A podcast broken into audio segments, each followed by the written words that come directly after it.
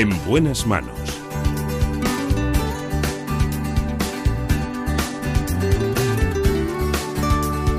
El programa de salud de Onda Cero. Dirige y presenta el doctor Bartolomé Beltrán.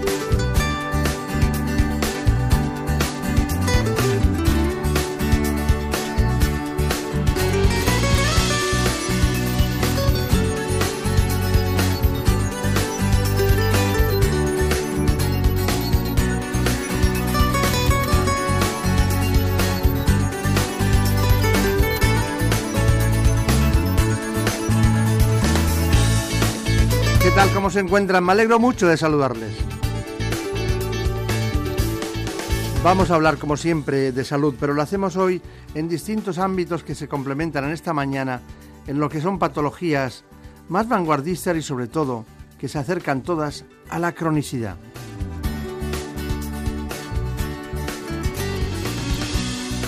Lo haremos con el jefe del servicio de psiquiatría del Hospital Madrid San Chinrarro, el doctor Luis Caballero. Vamos a hablar de depresión. Con el doctor Román lo haremos de cómo cuidar las venas.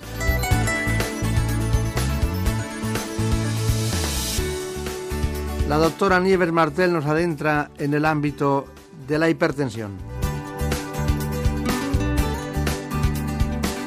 Y como una cuarta parte de la población española supera los 65 años, vamos a hablar de cómo cuidar a esos mayores en su domicilio. Lo hace el doctor Ignacio Núñez.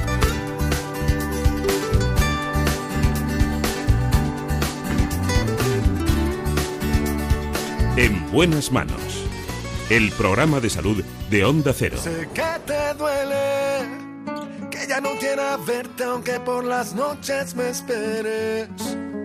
Que ya eres una más y en el mundo hay tantas mujeres. Sé que te duele, ay cómo te duele. Que te quedaste sola y que no soy el que te quiere que no puedes mentirme, porque ya sé bien quién eres, cómo te duele. Tú te enamoraste de mi voz, y aunque siempre estuve contigo, tú nunca estuviste conmigo.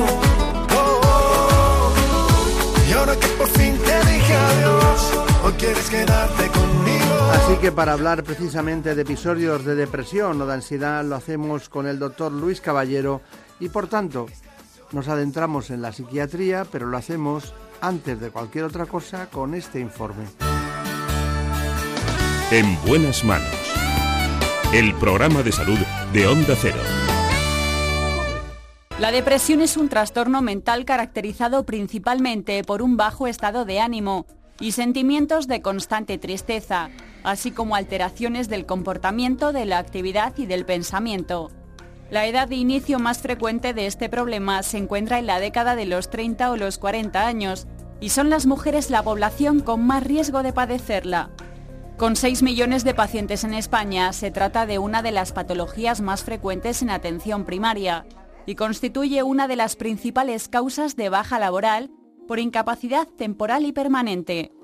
Los retos a los que se enfrentan los especialistas son el infradiagnóstico y la falta de adherencia al tratamiento. Y es que un estudio realizado en nuestro país muestra que cerca de un 50% de los pacientes no recibe tratamiento o no el adecuado.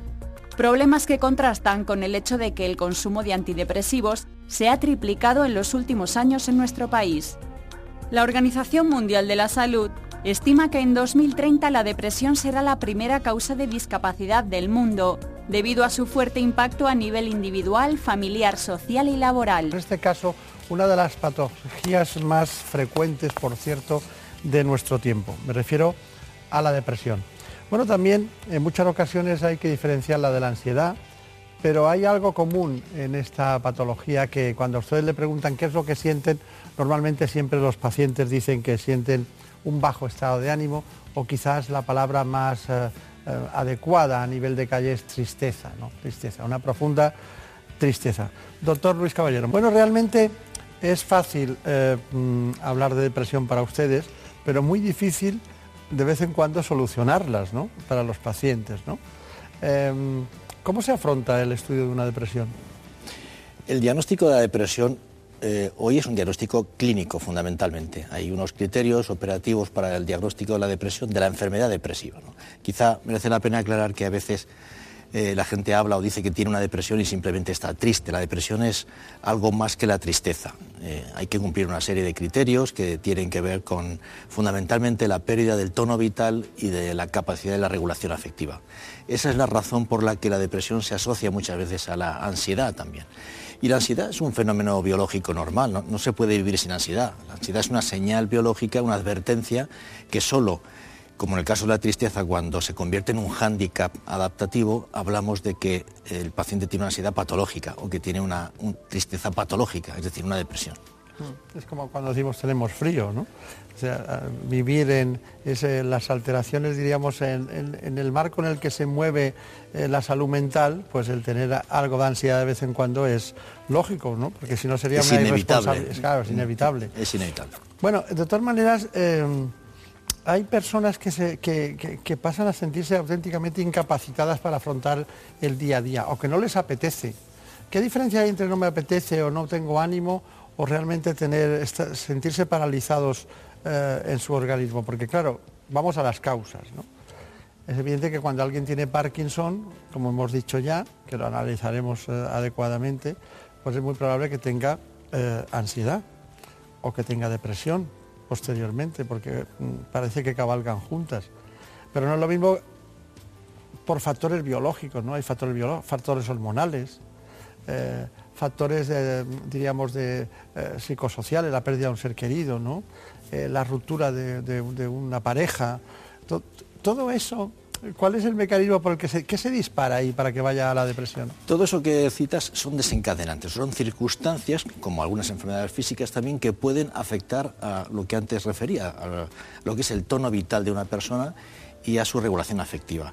Hay una alteración eh, normal de la vida que experimentamos todos los días, que lo experimentamos en función de las buenas, de las malas noticias, de las circunstancias favorables, de que haga frío, de que eh, tengamos suerte con el trabajo, con otras circunstancias.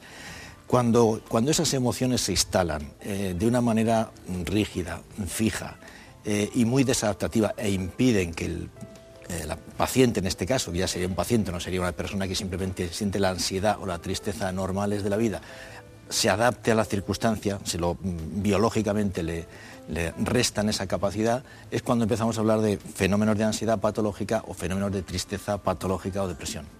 Claro. Pero en los últimos 25 años, ¿qué es lo que ha cambiado? Porque, claro, porque, ¿En la, asistencia o No, no, en el, tratamiento del enfermo psiquiátrico, el enfermo con un problema de salud mental. ¿Qué, hace, ¿Qué hacían ustedes hace 25 años y qué hay de nuevo en este tiempo de la historia? Bueno, a ver, eh, le, voy a decir, le voy a decir la verdad, no hay tantas cosas tan nuevas. Eso. No hay tantas cosas tan nuevas. Hay cosas nuevas, hay medicamentos que se toleran mejor, que son, eh, tienen menos efectos secundarios, son más variados, con lo cual podemos elegir, digamos, con perfiles, sobre todo sobre síntomas clínicos un poco mejores. Eso es en lo que se refiere al tratamiento psicofarmacológico. Y ha habido, pues, eh, también estudios de evaluación de las distintas psicoterapias, de tal manera que ahora tenemos unas ideas un poquito más claras de para qué sirve cada tipo de psicoterapia, porque hay muchas psicoterapias de distintas orientaciones teóricas, de distintos formatos, etcétera, etcétera. Eso ha sido el avance. El avance ha sido fundamentalmente eh, el, mejor conocimiento clínico, el conocimiento de la etiopatogenia de las enfermedades mentales, que es otro tema fascinante, es un tema que está pendiente. Eh, hay unas se, refiere, se refiere, para que nos entiendan, eh, las causas. Cómo Eso es, cómo se produce, desde dónde y cómo se produce con todos sus detalles una enfermedad psiquiátrica, una enfermedad mental. De eso sabemos menos de lo que quisiéramos saber. Esta es la realidad. Lo que pasa es que las perspectivas son muy buenas. La neurociencia eh, nos ha aportado y nos sigue aportando y nos ofrece unas perspectivas muy positivas, los estudios de epidemiología psiquiátrica, en fin, los avances de las ciencias básicas. Por ejemplo, dígame por qué son, tienen más depresión las mujeres que los hombres. Hay dos tipos de razones. Eso es un hecho clínico y epidemiológico contrastado en todo el mundo. hay dos razones. Unas probablemente son de tipo biológico y otras son de tipo social y cultural. Hay razones por las que es más fácil que una mujer se deprima que un varón en la sociedad, en las sociedades actuales casi en todo el mundo, en algunos lugares más que en otros, ¿no? por las diferencias sexuales. Y luego también hay razones biológicas. ¿no? Es verdad que las mujeres tienen más ansiedad y más depresión, pero los hombres tienen más alcoholismo, tienen más drogodependencias y tienen más trastornos de personalidad. O sea que hay un reparto. Que ya vamos bien, bien sobraditos con lo nuestro también. Sí, sí, sí, no, no, hay dos, todo tiene ventajas e inconvenientes de esta vida. Luego hay enfermedades que son muy parecidas, que las tasas son muy parecidas en hombres y en mujeres. Vamos a la experiencia clínica del jefe del servicio de psiquiatría del Hospital Puerta del Sur y del conjunto de los hospitales del Grupo Hospital de Madrid. Bueno, hay muchas circunstancias, pero dentro de lo biológico, usted ha dicho factores biológicos y lo ha dejado ahí, claro. Pero claro, cuando hay los neurotransmisores, ¿qué tienen que ver en todo esto? Porque claro, a mí me llama mucho la atención que cuando falta eh, insulina hay diabetes y cuando falta dopamina hay Parkinson. ¿Y cuando, qué, es lo que falla cuando hay depresión? No, la depresión no es una enfermedad carencial. Ya nos gustaría, sería mucho más sencilla. Pero no andamos bien de serotonina cuando hay... Cuando a, ver, lo que sucede es que la transmisión, la conectividad de distintas áreas que tiene que... Es más complejo que todo esto. O sea, la conectividad de áreas, digamos, que están mediadas por el sistema de la serotonina, en las que el neurotransmisor de la serotonina son deficitarias. Pero no es una cuestión de que falte serotonina en todo el organismo. ¿no? Eh, aparte que no es solamente la serotonina el neurotransmisor implicado, hay otros neurotransmisores que también eh, tienen que ver con la regulación afectiva, con el tono vital. Claro. Y luego, dentro de los tipos de depresión, yo tenía notado que hay como, depresiones mayores como las que están en ese origen, ¿no? Eh, mayores, las que tienen factores endógenos, que nos faltan cosas endógenas, ¿no? O, o hay alteración. Luego tenía anotado las, las depresiones reactivas, ¿no? las que son reactivas, eh, y luego las que son como aquellas neurosis eh, depresivas, ¿no? las, mm. las, que tienen una las distimias, la alteración del estado de ánimo. ¿no? Eh, voy muy mal con esa... No, no, lo que pasa es que es un poquito complicado. Hay, habría dos criterios clasificatorios. Uno, por la, digamos, la clasificación clínica, por la importancia que tiene la depresión. La depresión puede ser mayor o menor, por la intensidad de los síntomas y la gravedad del curso. Eh, y luego también por la cronicidad. Las distimias son depresiones menores pero que cursan muy prolongadamente, pero eso sería por la intensidad de los síntomas.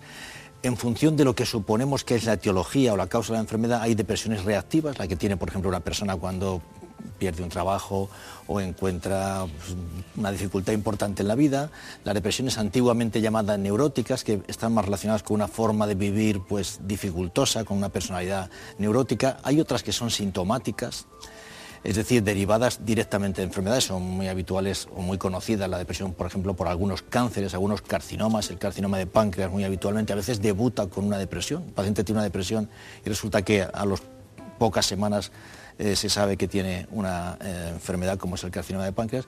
Y luego hay enfermedades que llamamos endógenas porque no tienen ninguna de estas causas, sino que parece que es una alteración fundamentalmente de la regulación de la conectividad cerebral, que tiene que ver con el tono vital. Está bien. Bueno, tienen mucho trabajo ustedes para ir viendo todas esas cuestiones. Sí, bueno, es, de lo que vivimos.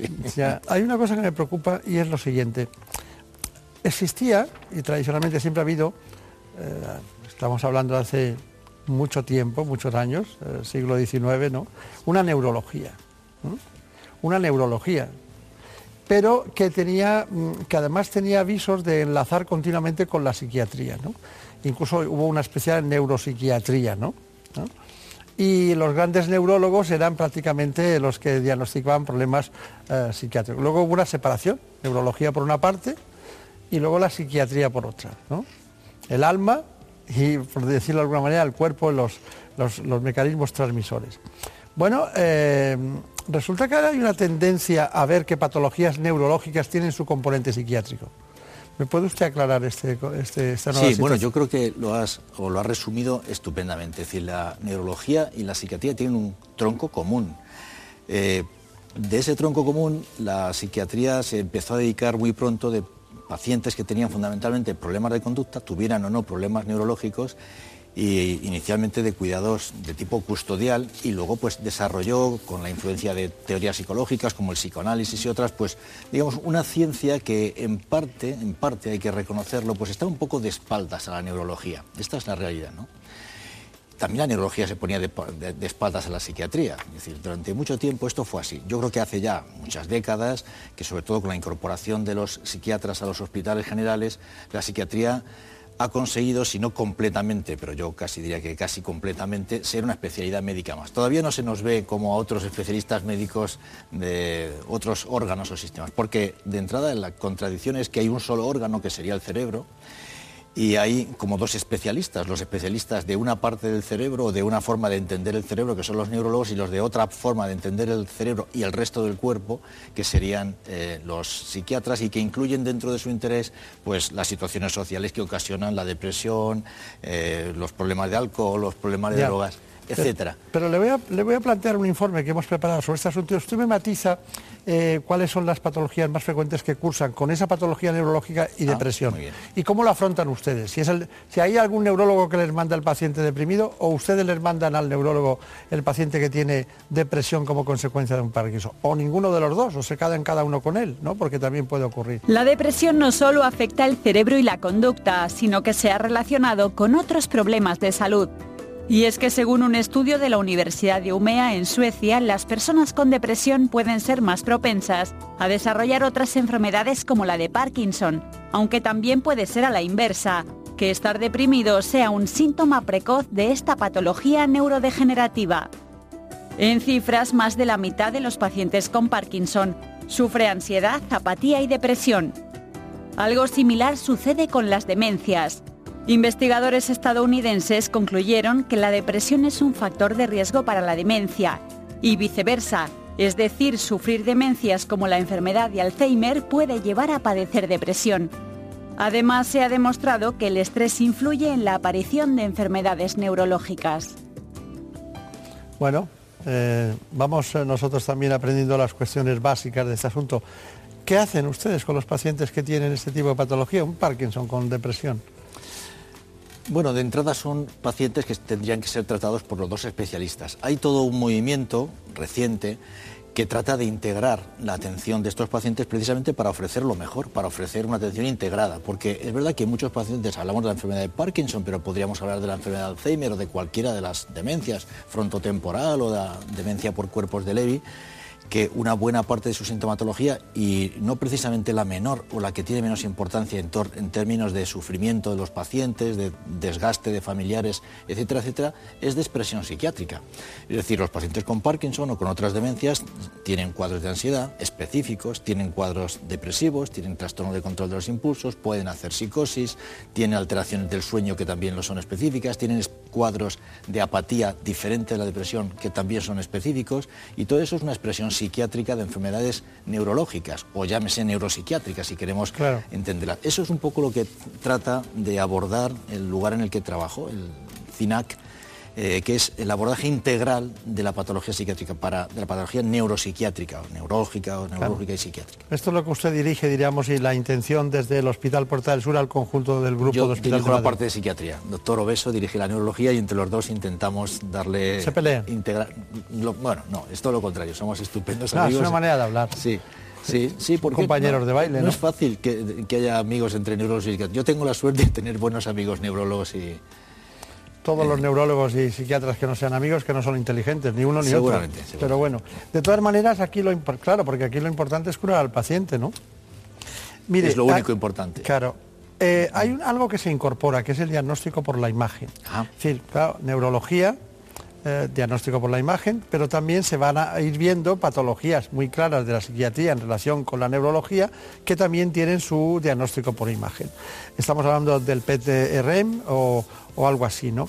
Hay una de mis devociones en el Hospital de Madrid Sánchez que es la doctora Lina García Cañamaque, que es, una, es una extraordinaria profesional, ¿eh? hasta que no encuentra algo le va dando vueltas porque las cosas en, imagen también hay que buscarlas, no solo se encuentran, ¿no? No es una fotografía, es una investigación.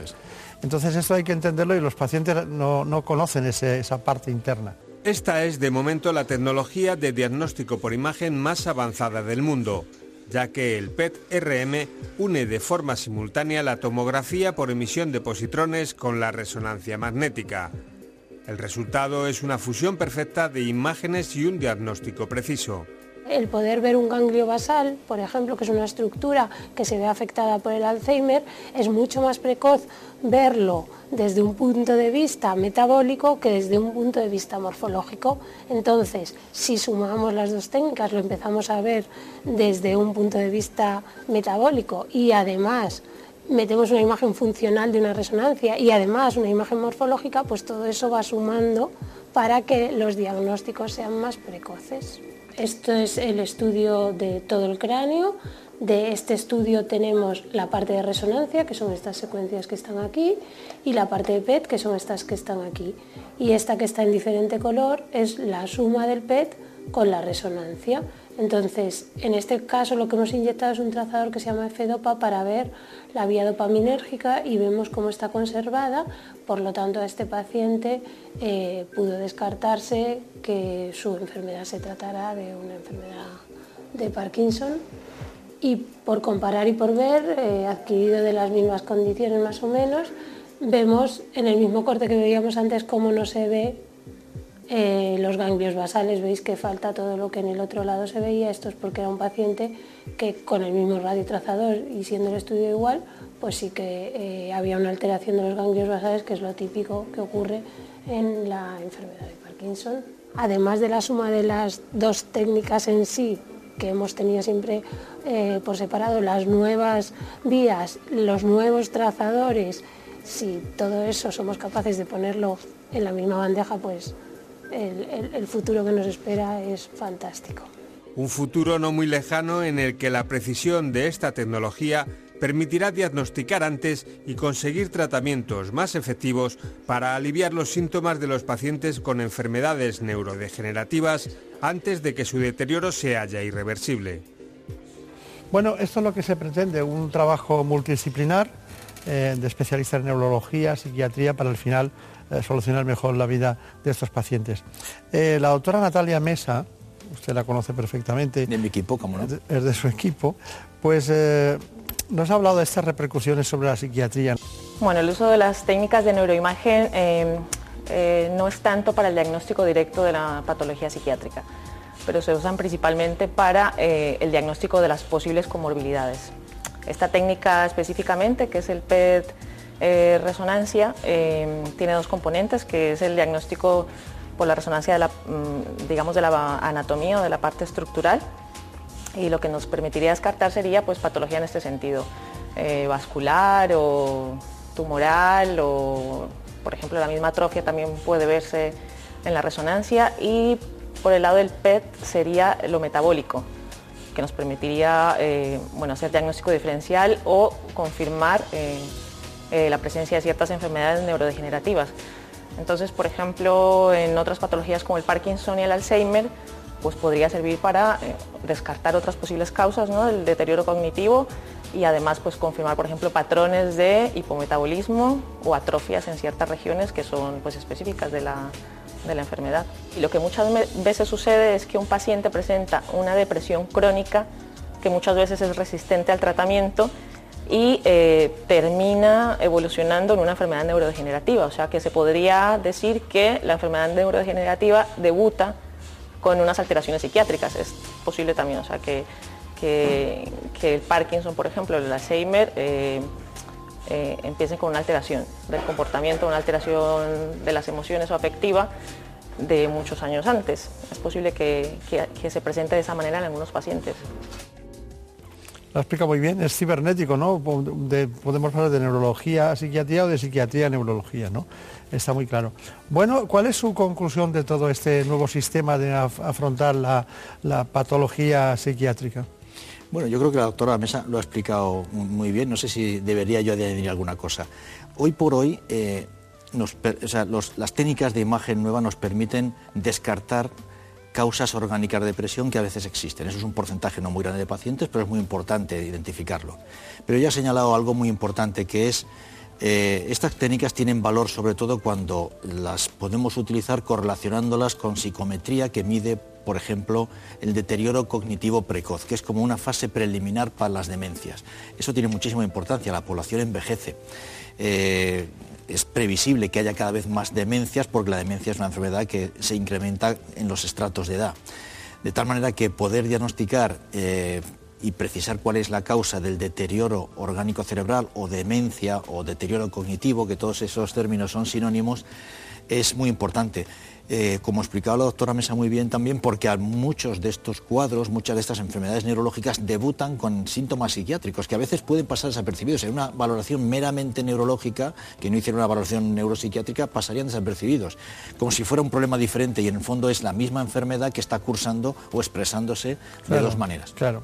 Bueno, y como por una cuestión de territorio, el que hecho de que una enfermedad psiquiátrica genere una, eh, un hipometabolismo en alguna zona o una atrofia o un problema, lleva a que es precursor eso de una patología neurológica. Exactamente. Bueno, hay una cuestión final que quiero preguntarle y es que eh, se ha afirmado que el 15% de los pacientes que son, que son deprimidos eh, se cronifican. ¿Por qué? Eh, ¿Por qué no llegamos ahí? Me gustaría poder responder esa pregunta, pero hay un porcentaje de pacientes que se cronifican por causas diversas. Algunos porque no están bien tratados algunos porque no están bien tratados, no están suficientemente tratados, periodos suficientes, a veces porque no están... Eh, eh, porque se les ha tratado mal. Es decir, hay un porcentaje muy importante de pacientes que no van nunca al psiquiatra. Siempre decimos que hay un 50% de pacientes depresivos que no van nunca a un médico general siquiera. Es verdad que hay gente que toma psicofármacos que no tendría que tomar, pero es verdad también lo contrario, que hay mucha gente que se beneficiaría muchísimo de un tratamiento con psicofármacos eh, y desconocen la posibilidad de que su estado de ánimo sea patológico y pueda mejorarse. No, quiero olvidarme de un aspecto muy importante, es decir, estamos hablando de fármacos como si fuera la única eh, solución para las depresiones. Y hay otras, hay otras soluciones físicas, por ejemplo, la, estimulación magnética transcraneal, que empieza a ser una técnica de uso, y para algunas depresiones, sobre todo para depresiones resistentes, y desde luego una variedad de psicoterapias que también han demostrado ser eficaces en cierto tipo de depresiones o en, aspectos concretos de la depresión tan eficaces como los fármacos. Está bien. Bueno, pues ha sido un placer ver que en el hospital, concretamente Puerta del Sur, ¿eh? que es digamos que es la Puerta del Sur de Madrid, ¿no? Sí, es bonito el nombre. Hospital Puerta del Sur, tenemos allí al doctor Luis Caballero, que es el jefe del servicio de lo que es eh, el ámbito de la psiquiatría dentro del Grupo Hospital de Madrid. Pues eh, muchísimas gracias, ha sido un placer, muchos recuerdos de los compañeros y hasta pronto. De tu parte, muchas gracias. Gracias. En buenas manos. When God gave out rhythm, sure was good to you. You can add, subtract, multiply, and divide by two. I know today's your birthday. Hay que ver lo despejados que están.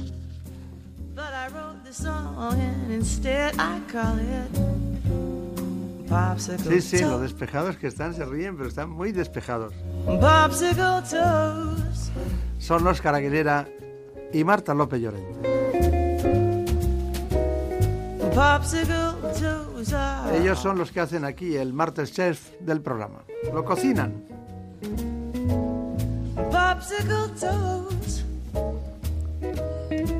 Miren, quiero recordarles que en España cerca de un 30% de la población adulta padece insuficiencia venosa crosa.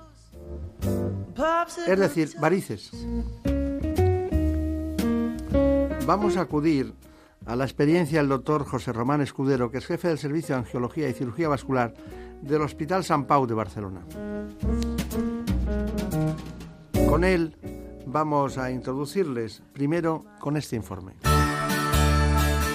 En buenas manos. El programa de salud de Onda Cero. La insuficiencia venosa afecta en España a más del 25% de la población adulta y es cinco veces más frecuente en mujeres. Se trata de una patología cuya incidencia está aumentando en los últimos años. La manifestación más frecuente de la insuficiencia venosa crónica son las varices, un problema que además de tener una repercusión estética puede suponer un riesgo serio para la circulación. La herencia, la situación hormonal, la obesidad, el estreñimiento, el sedentarismo, la ropa demasiado ajustada o el uso de anticonceptivos orales son los factores que propician su aparición. A pesar de que las piernas o pantorrillas son el lugar más habitual donde se producen, también pueden estar presentes en otras regiones del cuerpo. Las varices se manifiestan en diferentes grados, desde pequeñas arañas vasculares a las varices gruesas. y sus síntomas van desde la pesadez de piernas, los calambres y picores hasta un fuerte dolor. Los expertos afirman que esta patología tan prevalente tiene unos costes sanitarios, sociales y laborales muy importantes. Bueno, aquí estamos con el doctor Escudero. Bueno, la verdad es que eh, van cambiando las cosas en Cataluña a nivel hospitalario, también en su caso, ¿no?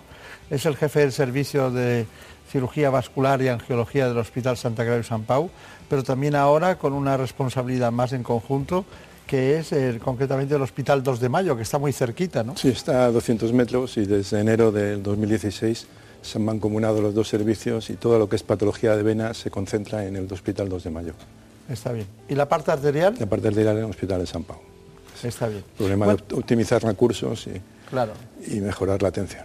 Estamos en eso, ¿no? En, lugar de duplicar dos servicios, pues se van unificando, en criterios, en compras, en materiales, en todo. En personal. Bueno, no, ni ha aumentado ni ha disminuido. Ah, no. Había dos vasculares allá, que sigue habiendo dos plazas de vasculares, integrados también en el Hospital de San Pau. Ellos vienen a hacer patología arterial un día a la semana, así que no se han quedado allá para hacer patología venosa puramente, sino que están integrados y hacen la patología venosa el 2 de mayo, pero somos los mismos, siete personas. Claro. Eh, ¿Cuántas varices operarán ustedes al año? Sobre 250, 300. Entre 250 y 300. Usted es presidente de la asociación Cuida tus venas, ¿no? Sí. ¿En qué consiste lo de cuidar las venas? ¿La asociación o cuidar la asociación? La asociación, bueno, es una, hace tres años que, que, la creamos y el objetivo es concienciar a la población de lo que es la enfermedad venosa. Es una enfermedad tan prevalente y que padece tanta gente, pues que intentar ayudarles y aconsejarles desde la web de Cuida tus venas, pues es interesante. También la, hemos utilizado, la estamos utilizando como forma de conseguir financiación para los estudios eh, sobre patología venosa que, se están llevando en España y en concreto en el mismo hospital donde yo trabajo, en, el Instituto de Recerca del Hospital de San Pablo. La verdad es que estamos hablando de un problema que afecta al 30% de la población en general Estamos hablando de la insuficiencia venosa crónica, lo que conocemos como varices. Dígame una cosa, mujeres, varices, hombres, varices, hábleme de la diferencia. No está muy fija la, proporción, pero podemos decir 60-40 y estaríamos cerca seguro de la, realidad. ¿eh? ¿Factores genéticos? La heredabilidad de las varices debe estar cerca del 90% y posiblemente sea, si no la enfermedad más heredable que existe, una de las más heredables. Ah, es muy heredable. La más heredable, así que si tenemos varices, las hemos heredado. No quiere decir que si un, antecesor tuyo tiene varices, tú las se manifiesten, pero si las tienes, posiblemente o casi seguro que las has heredado. ¿eh? Pues mi abuela tenía varices. pero no tiene por qué manifestarse siempre. Claro, claro. No, no, y, le afectaba mucho porque la zona pretibial, la zona inferior le afectaba mucho, tenía deficiencia circulatoria y de vez en cuando tenía alguna herida, ¿no? Sí, heridas que cuestan de curar y... Sí, cuestan de curarse, eso me acuerdo. Hay personas que llegan a la consulta, generalmente tengo datos que llegan con pesadez, con cansancio. ¿Cuál es el síntoma más frecuente para ir a la consulta? La pesadez. La pesadez. La pesadez y el, edema, el hinchazón del tobillo al final del día sobre todo. Pero la pesadez, piernas pesadas, piernas cansadas, es, sobre todo en verano es el motivo de consulta más frecuente. Claro. Y y el objetivo de la Asociación Cuida tus venas, como decía usted, se encarga precisamente de informar sobre estos asuntos. Ahí en, esa web aparecen todos los temas en relación con los posibles tratamientos. Sí, información de todos los tratamientos, todas las preguntas que se hacen quedan ya contestadas y eh, no hace falta que las vuelva a hacer el paciente o el que consulta la web y hay mucha información, vídeos y... Es una buena ayuda para, para que cuando lleguen a la consulta saben a lo que se puede Yo creo que es, muy, necesario y que no se metan en Google y busquen cualquier cosa, porque hay mucho interés aquí. ¿Y cómo se llama la web eh, para recordar? Cuidatusvenas.org y... Cuidatusvenas.org. Sí, entrando en Google te sale a la primera. Bueno, pues estamos bien con eso. Bueno, tengo aquí muchas anotaciones, pero antes de adentrarnos en qué hacemos con unas varices, qué hacemos, porque claro, tengo una lista de tratamientos posibles y la gente se confunde, porque claro, eh, a unas personas le dicen unas medias de compresión decreciente. Están bien, pero ¿basta de vez en cuando? No, primero hay que solucionar la causa, ¿no? Lo correcto ante unas varices es hacer una ecografía, localizar la válvula y la vena que no funciona y decidir qué estrategia quirúrgica habitualmente, ya sea endovascular o, o cirugía clásica, hay que hacerla, pero lo que hay que es detener la columna de, de sangre que baja hacia abajo para que la pierna no se hinche, y solucionar el problema hemodinámico que diríamos. Claro, claro, claro.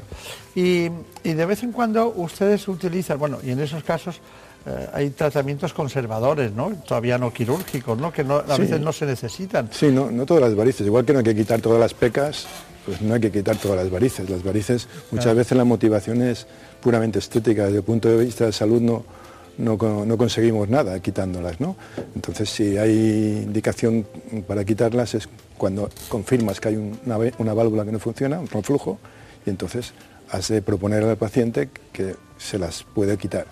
Si el paciente no está de acuerdo, es un paciente de edad avanzada, la media elástica bien aplicada garantiza casi, casi al 100% la ausencia de complicaciones. Así que no es obligado operar siempre las varices. A partir de, de ciertas edades se puede plantear si el paciente no lo acepta, pues ser más conservadores, lo que como no se curan ni sabemos la causa, en pacientes jóvenes lo aconsejable es, porque tampoco va a tolerar la media toda la vida, todo el año con el, con el calor, lo aconsejable es solucionar la causa, ¿no? Bueno, solucionar el problema hemodinámico. La causa no porque no la sabemos. Pero ustedes utilizan como eh, varices, viene todo el tema del sistema venoso, es la flebología, ¿no? y ustedes hablan de flebotónicos, ¿no? esos productos que utilizan para darle tonicidad a la vena y que no se, no se dilate. ¿no? ¿Van bien los flebotónicos? Van bien para aliviar la sintomatología, sobre todo en los meses de verano y cuando hace calor, que las molestias son mucho más importantes, que la posibilidad de utilizar la media es mucho más difícil porque es más incómoda. Los flebotónicos tienen su papel en en la mejoría de la sintomatología de pesadez, de cansancio y todos, todos estos síntomas. Pero hay de distintos tipos, ¿no? Es decir, de distintos tipos de flebotónicos, es decir, en su origen, en su composición. Sí, pero todos derivan de hierbas clásicas, ¿eh? melilotos oficinales, castaño de India, ginkgo biloba, todo, algunos son mezclas de todo. Son, todos vienen de productos naturales y tienen efecto, efecto sobre, las, sobre los síntomas. No curan las varices, pero están indicados cuando hay sintomatología durante los periodos sintomáticos. Claro. Son, son nombres de plantas además muy, muy divertidos, ¿no? Los porque, y suelen ser orientales. El castaño de India, cinco biloba, la flor del naranjo, melilotos oficinales y, esos son esos productos que vemos en los anuncios tradicionalmente con distintos nombres, pero que buscan la misma función, ¿no? La misma función, pero claro, con, un estudio farmacológico sobre cuánto dura su efecto, sus efectos secundarios, las dosis que has de tomar, cuándo has de tomar la siguiente dosis, y no como una hierba de la circulación, que la hierba te la tomas una vez al día y no. Así que está con evidencia un poquito más científica. Eh, enseguida hablaremos de los hábitos de vida saludables para, para las varices, la insuficiencia venosa crónica. Luego nos contará en qué consiste todas las actividades que están haciendo para eh, recabar fondos y para ayudar a todas esas personas que pueden a través de las páginas web eh, sentirse mejor informadas sobre esta patología tan prevalente en la sociedad española y en la sociedad occidental en su conjunto. La insuficiencia venosa crónica afecta a más del 30% de la población española y sus manifestaciones más comunes son la pesadez de piernas y las varices. Existen muchas causas para las varices. La genética es una, la herencia, pero luego existen otros factores adquiridos, el cual el más importante es el embarazo. También estar mucho tiempo de pie o sentado sin mover las extremidades inferiores. Y existen otras como el exceso de peso, el exceso de calor en las piernas, toma de anticonceptivos orales. Todo eso se ha relacionado con la aparición de varices. Esta patología vascular que afecta a hombres y mujeres está infradiagnosticada e incluso infravalorada por los propios pacientes. La Asociación Cuida tus Venas lleva durante tres años haciendo una campaña de eh, concienciación sobre estas enfermedades y que consiste en realizar exploraciones venosas con ecodoppler que es la prueba diagnóstica eh, más eficaz para conocer y poder tratar rápidamente este tipo de problemas. Y es que el conocimiento de la enfermedad es el primer paso para prevenirla evitar estar mucho tiempo parado quieto de pie, realizar ejercicio de forma regular y evitar las exposiciones a fuentes de calor excesivas. Por otra parte, también si una persona tiene unos grandes antecedentes en su familia de, problemas de retorno venoso, problemas venosos, pues tampoco sería, estaría de más realizar un chequeo médico por parte de un cirujano vascular. Recomendaciones importantes tanto para prevenir la aparición de varices como para evitar complicaciones en definitiva para ayudar a mejorar la calidad de vida. Está bien, la asociación Cuida tus venas, ¿no? ¿Se levanta alguien pensando en eso por las mañanas? En Cuida tus venas, no, en las varices sí. Hay que hacer el link a una cosa. ¿Qué hacen ustedes? ¿Qué, cómo buscan, ¿Para qué buscan los recursos y qué, dónde, dónde los necesitan? ¿Dónde los buscan? ¿Qué necesitan? Pues estamos centralizados en las bases genéticas de las enfermedades vasculares, tanto aneurismas como varices como trombosis venosa. La trombosis venosa, venosa también tiene un, un 60% de causa hereditaria y solo conocemos un 10 o 15% de los genes implicados.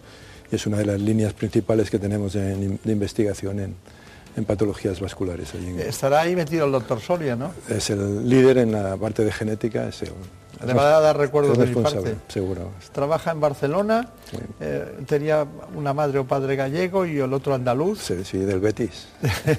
y de repente él está en Cataluña y es un gran investigador. Sí, es un es una persona muy, muy, muy seria y muy, muy, dedicada. Muy, muy válida. Sí, sí. Bueno, pues entonces eh, nosotros tenemos interés también en saber, claro, una vez que no se puede solucionar, no hemos llegado a tiempo, pues tenemos que mm, intentar evitar los factores eh, que pueden aumentar las varices, ¿no? La obesidad la aumenta. La obesidad sí, la obesidad va ligada siempre al sedentarismo, y entonces hace que no, te muevas. Si no te muevas, no bombeas la sangre, se acumula y se dilatan las venas. Son venas con una pared débil, que es lo que se hereda, la debilidad de la pared. Entonces cualquier causa que lo someta a más presión, como sería el embarazo, la obesidad, la vida sedentaria, hacen que se vaya acumulando sangre y cada vez se vaya dilatando. Es igual cuando se inflamos un globo, que cuando lo desinflamos ya nunca vuelve a ser igual. ¿no? Claro. Pues, pues, Usted ha citado el embarazo. Hay algunas eh, mujeres que están embarazadas, pero hay otras incluso en los estudios que están aquí ayudándonos el programa que ya están embarazadas en, el, middle time, ¿no? en el mitad de tiempo del embarazo, están ahí en los cuatro meses y medio, los cinco, bien. ¿Usted haría, les recomendaría alguna cosa durante el embarazo para que fuera mejor después y no tuvieran menos varices? Bueno, descansar con las piernas en alto, no dormir mirando al techo, sino dormir de lado, porque si no la matriz está comprimiendo entre la matriz y la columna, comprime en la vena cava, que es por donde ha de salir la sangre hacia el corazón, entonces dormir de, lado, moverse, si el tobillo al final del día está hinchado, utilizar unas medias elásticas, estas adaptadas al embarazo, vida activa, no engordar más de lo necesario, sí, serían los consejos. ¿Y algún flebotónico, alguna cremita? el masaje con crema ascendente, el masaje ascendente con una crema hidratante ocasiona frescor y el masaje soluciona la sintomatología. Eh, en fármacos durante el embarazo, pues mm, la mayoría no, tienen ningún efecto sobre el feto, pero habitualmente no suelen aconsejarse durante el embarazo. Por lo menos los primeros meses del embarazo. Pero algunos de los, de los eh, productos que utilizan ustedes también en spray o en cremas van muy bien también. Sí, por el frío que genera, el frescor y el, masaje que te das al aplicarlo. ¿eh? No, Está bien. Bueno, nosotros eh, ahí ya sabemos que hay una gran variedad de tratamientos para las varices, pero hay dos cosas que me gustaría saber. ¿El deporte es bueno o no?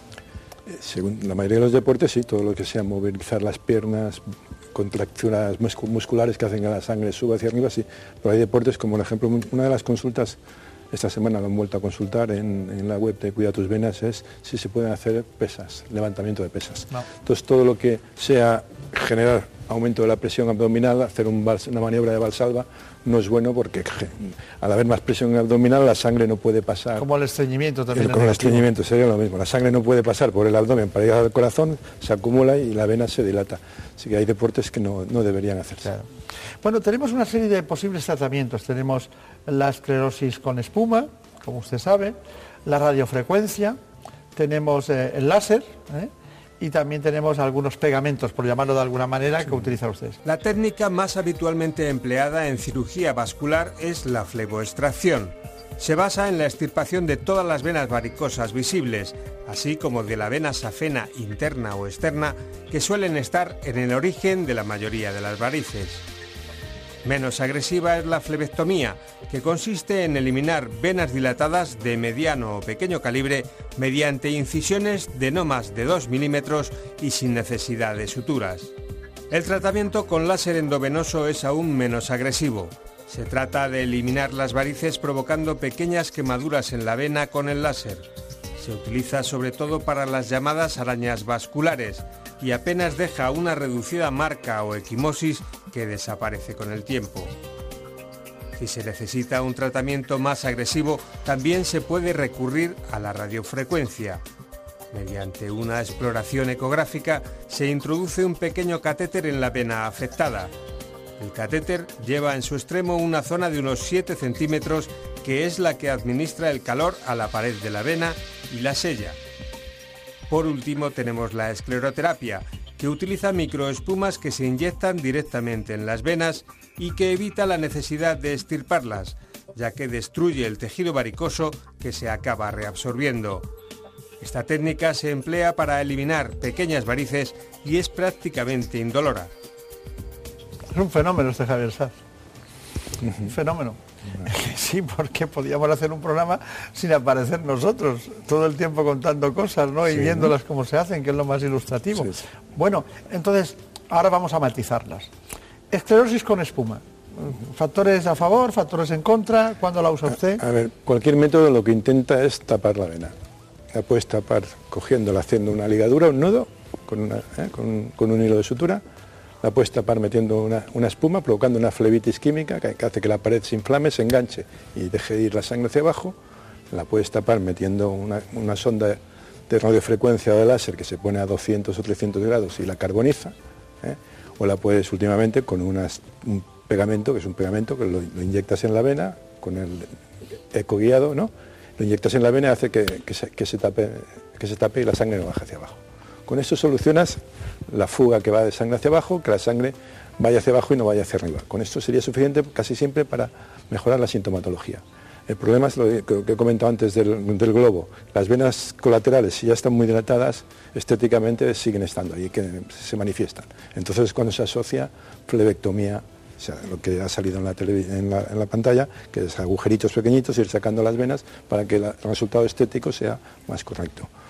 Eh, cualquier método utilizado en buenas manos consigue los mismos resultados. Depende del profesional, cada uno tiene apetencia por, uno u otro.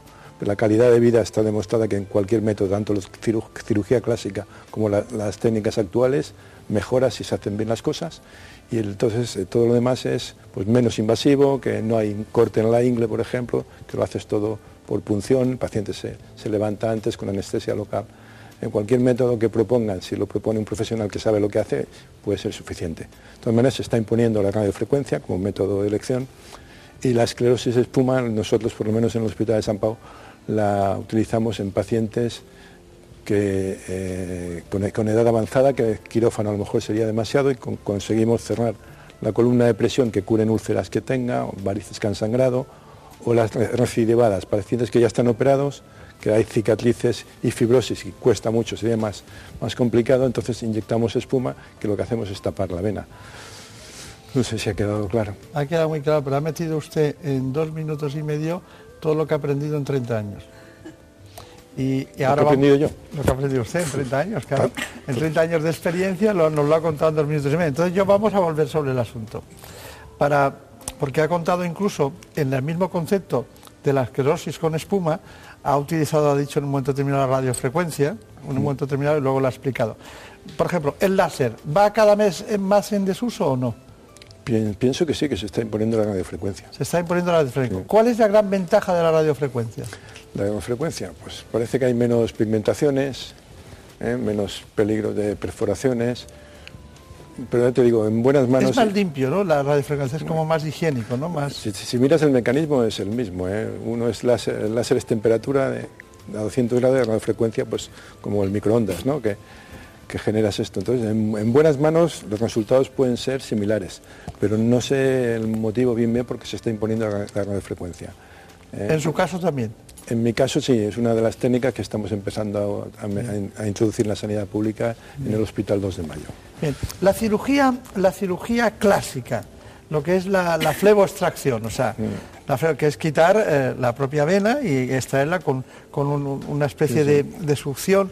¿La siguen practicando ustedes? Sí, cuando son varices, no, todo el mundo, ¿eh? porque te digo, conseguir la mejoría clínica y, evitar las complicaciones, desconectando desde la, en la ingle la safena para que la columna de presión sea menor, casi siempre lo solucionas pero cuando son todas las válvulas las que están mal, la safena entera del tobillo allá, quitar la, fleboextra- la, la fleboextracción pues, puede estar indicada. Bien. De hecho, cuando miras el registro de la sociedad española, se- es una de las técnicas que más se declaran y, y que se siguen haciendo con mucho. Claro, claro. Y, hay una técnica que es una cura hemodinámica, ¿no? La, Sí. Lo que ustedes llaman el chiva. El chiva, que no tiene nada que ver con whisky ni cosas no, de no, estas. no, ¿eh? no. Además es sin ese, es chiva. chiva, chiva. Es una cura hemodinámica de la insuficiencia venosa ambulatoria. ambulatoria. Trata- Eso es una buena técnica, usted la Sí, practica sí, mucho. es es de ¿Y en qué consiste? Llega el paciente cuando ya está indicado y qué Se, hace? se basa en hacer una ecografía donde mm, ves las válvulas que no funcionan y las válvulas que funcionan bien y, y sobre todo las válvulas que hay de las venas superficiales como en, las comunicantes, las que conectan las superficiales con las venas profundas.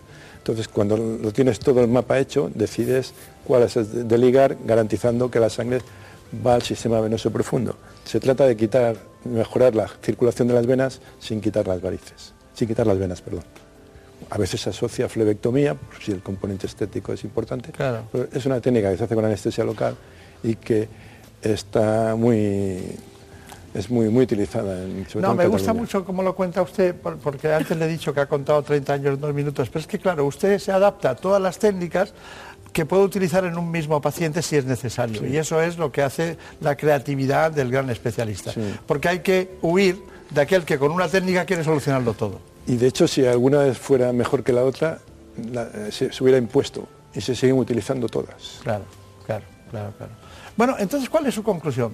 Varices, hombres, mujeres, aquí y hoy, en España. El presidente de la Asociación Cuida tus venas Vari- nos da sus consejos de Varices, ecografía, valorada por un especialista, ponerse en buenas manos, ¿eh? y, y cirugía, en, en este momento, se impone la, la- la radiofrecuencia, digamos. ¿eh? Muy bien.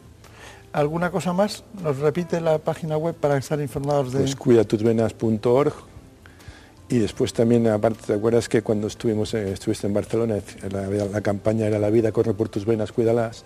Aparte de esta, ahora tenemos otra iniciativa desde el año pasado que se llama Activat, con dos T's. Activat. Activat, apóstrofe T, Activat contra la trombosis. Y estamos, nos están ayudando mucho varios ejes comerciales de, de Barcelona para conseguir fondos para ver si finalizamos o, o adelantamos más en, los- en la investigación que estamos haciendo en el hospital. Muy bien, pues muchos recuerdos a los compañeros de Santa Creu y San Pau, eso de un hospital maravilloso. Cuando uno entra allí, entra, da la sensación de que la ciencia siempre ha pasado todos los días por esa casa, aquellas batas blancas largas, ¿verdad?, de sí, aquel hospital de, de Pedro Pons y de los grandes, grandes especialistas. Y, y luego el, siempre esa especie de arquitectura tan modernista catalana, tan maravillosa que hay en el hospital. Y ahora sí. añaden ustedes el 2 de mayo. Pues muchos recuerdos al doctor Soria, a los demás compañeros y mucha suerte. Muchas gracias a vosotros. En buenas manos. El programa de salud de Onda Cero.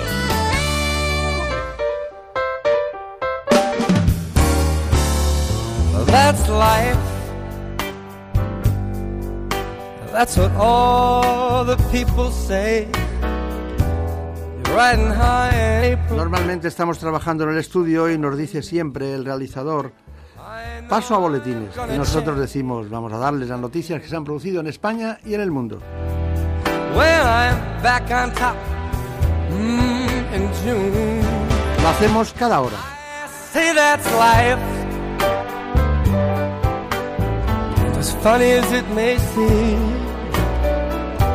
Some people get their kicks stomping on your dreams. But I don't let it, let it get me down. Cause this final world keeps spinning round. I've been a puppet, a pauper, a pirate, a poet.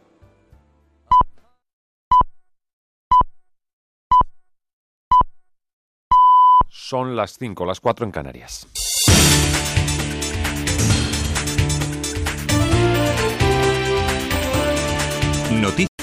En Onda Cero.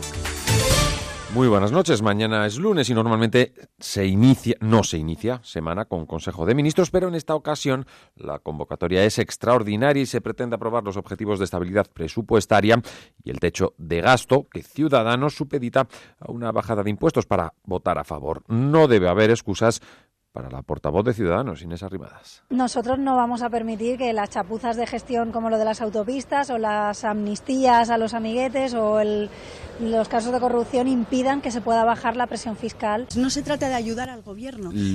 la batalla política, ahora vamos a escuchar a la vicesecretaria Andrea Levy, como decimos, la batalla política, o al menos una de ellas, va a estar en los presupuestos generales del Estado del 2018, salvado el escollo de las cuentas públicas para este año. Andrea Levy cree que no se puede abandonar con una negativa al sentido de Estado. No se trata de ayudar al gobierno, se trata de, estar al lado de España y de los españoles. Y que entorpecer la aprobación del techo de gasto, entorpecer la aprobación de los eh, presupuestos generales del Estado, solo va en detrimento del crecimiento económico, de la creación de, empleo, que se hagan oposición Partido Socialista y Podemos entre ellos, pero que esa pelea, que esa lucha no quede eh, en detrimento de la aprobación de los presupuestos. Más asuntos. El gobierno catalán sigue actuando en favor del referéndum secesionista previsto para el 1 de octubre. El último acto, el encuentro con alcaldes este sábado, alcaldes favorables y comprometidos con esa consulta, encuentro en Barcelona, donde el presidente Carles Puigdemont advertía de una elección, o las urnas o las polillas que roen la democracia, decía y añadía una singular lectura.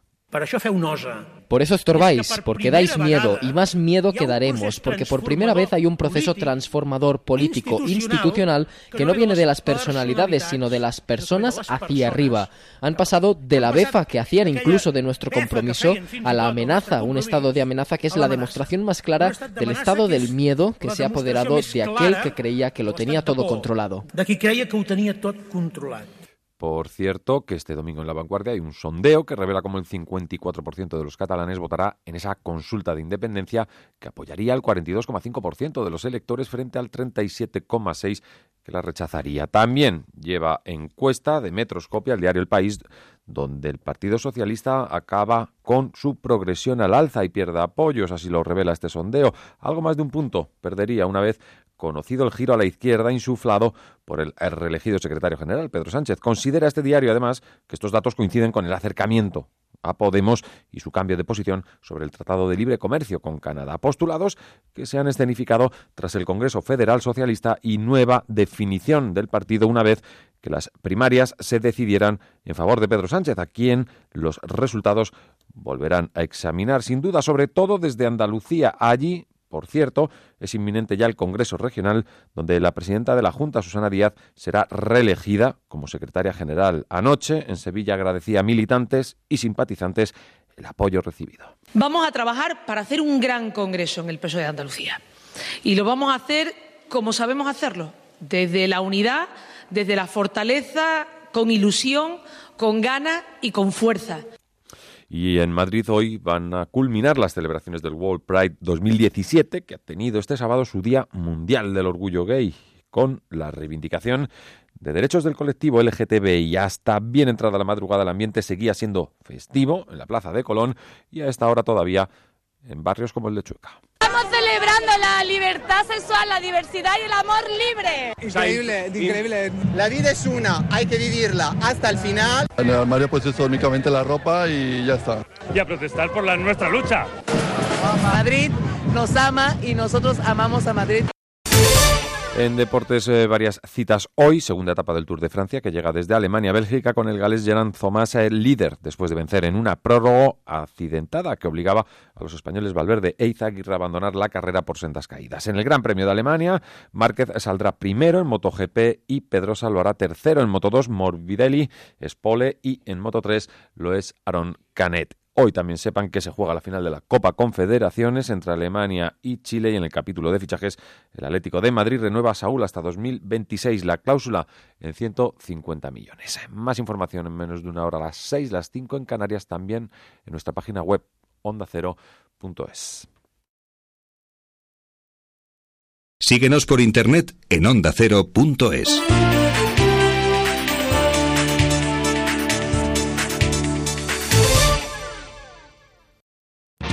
¿Sabes por qué a los gatos les gusta la noche? ¿Cómo sudan los perros?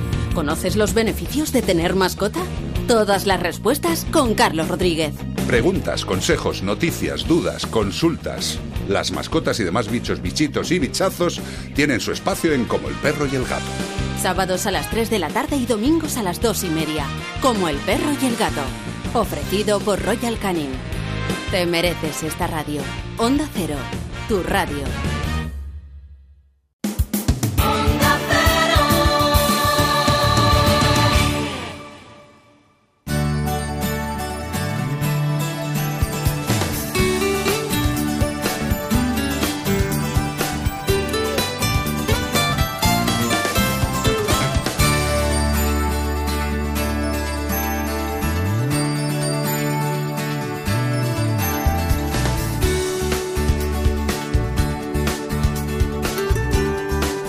En buenas manos.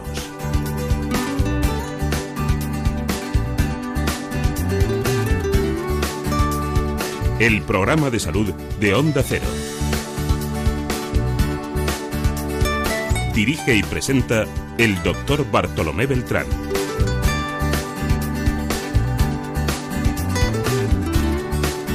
Seguimos con los grandes especialistas españoles hablando de salud.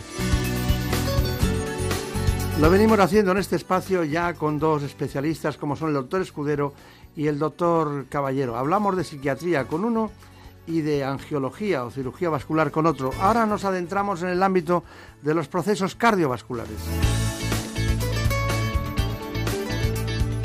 Lo hacemos con una internista que es jefe de la unidad de hipertensión del Hospital Clínico de Madrid. Es la doctora Nieves Martel.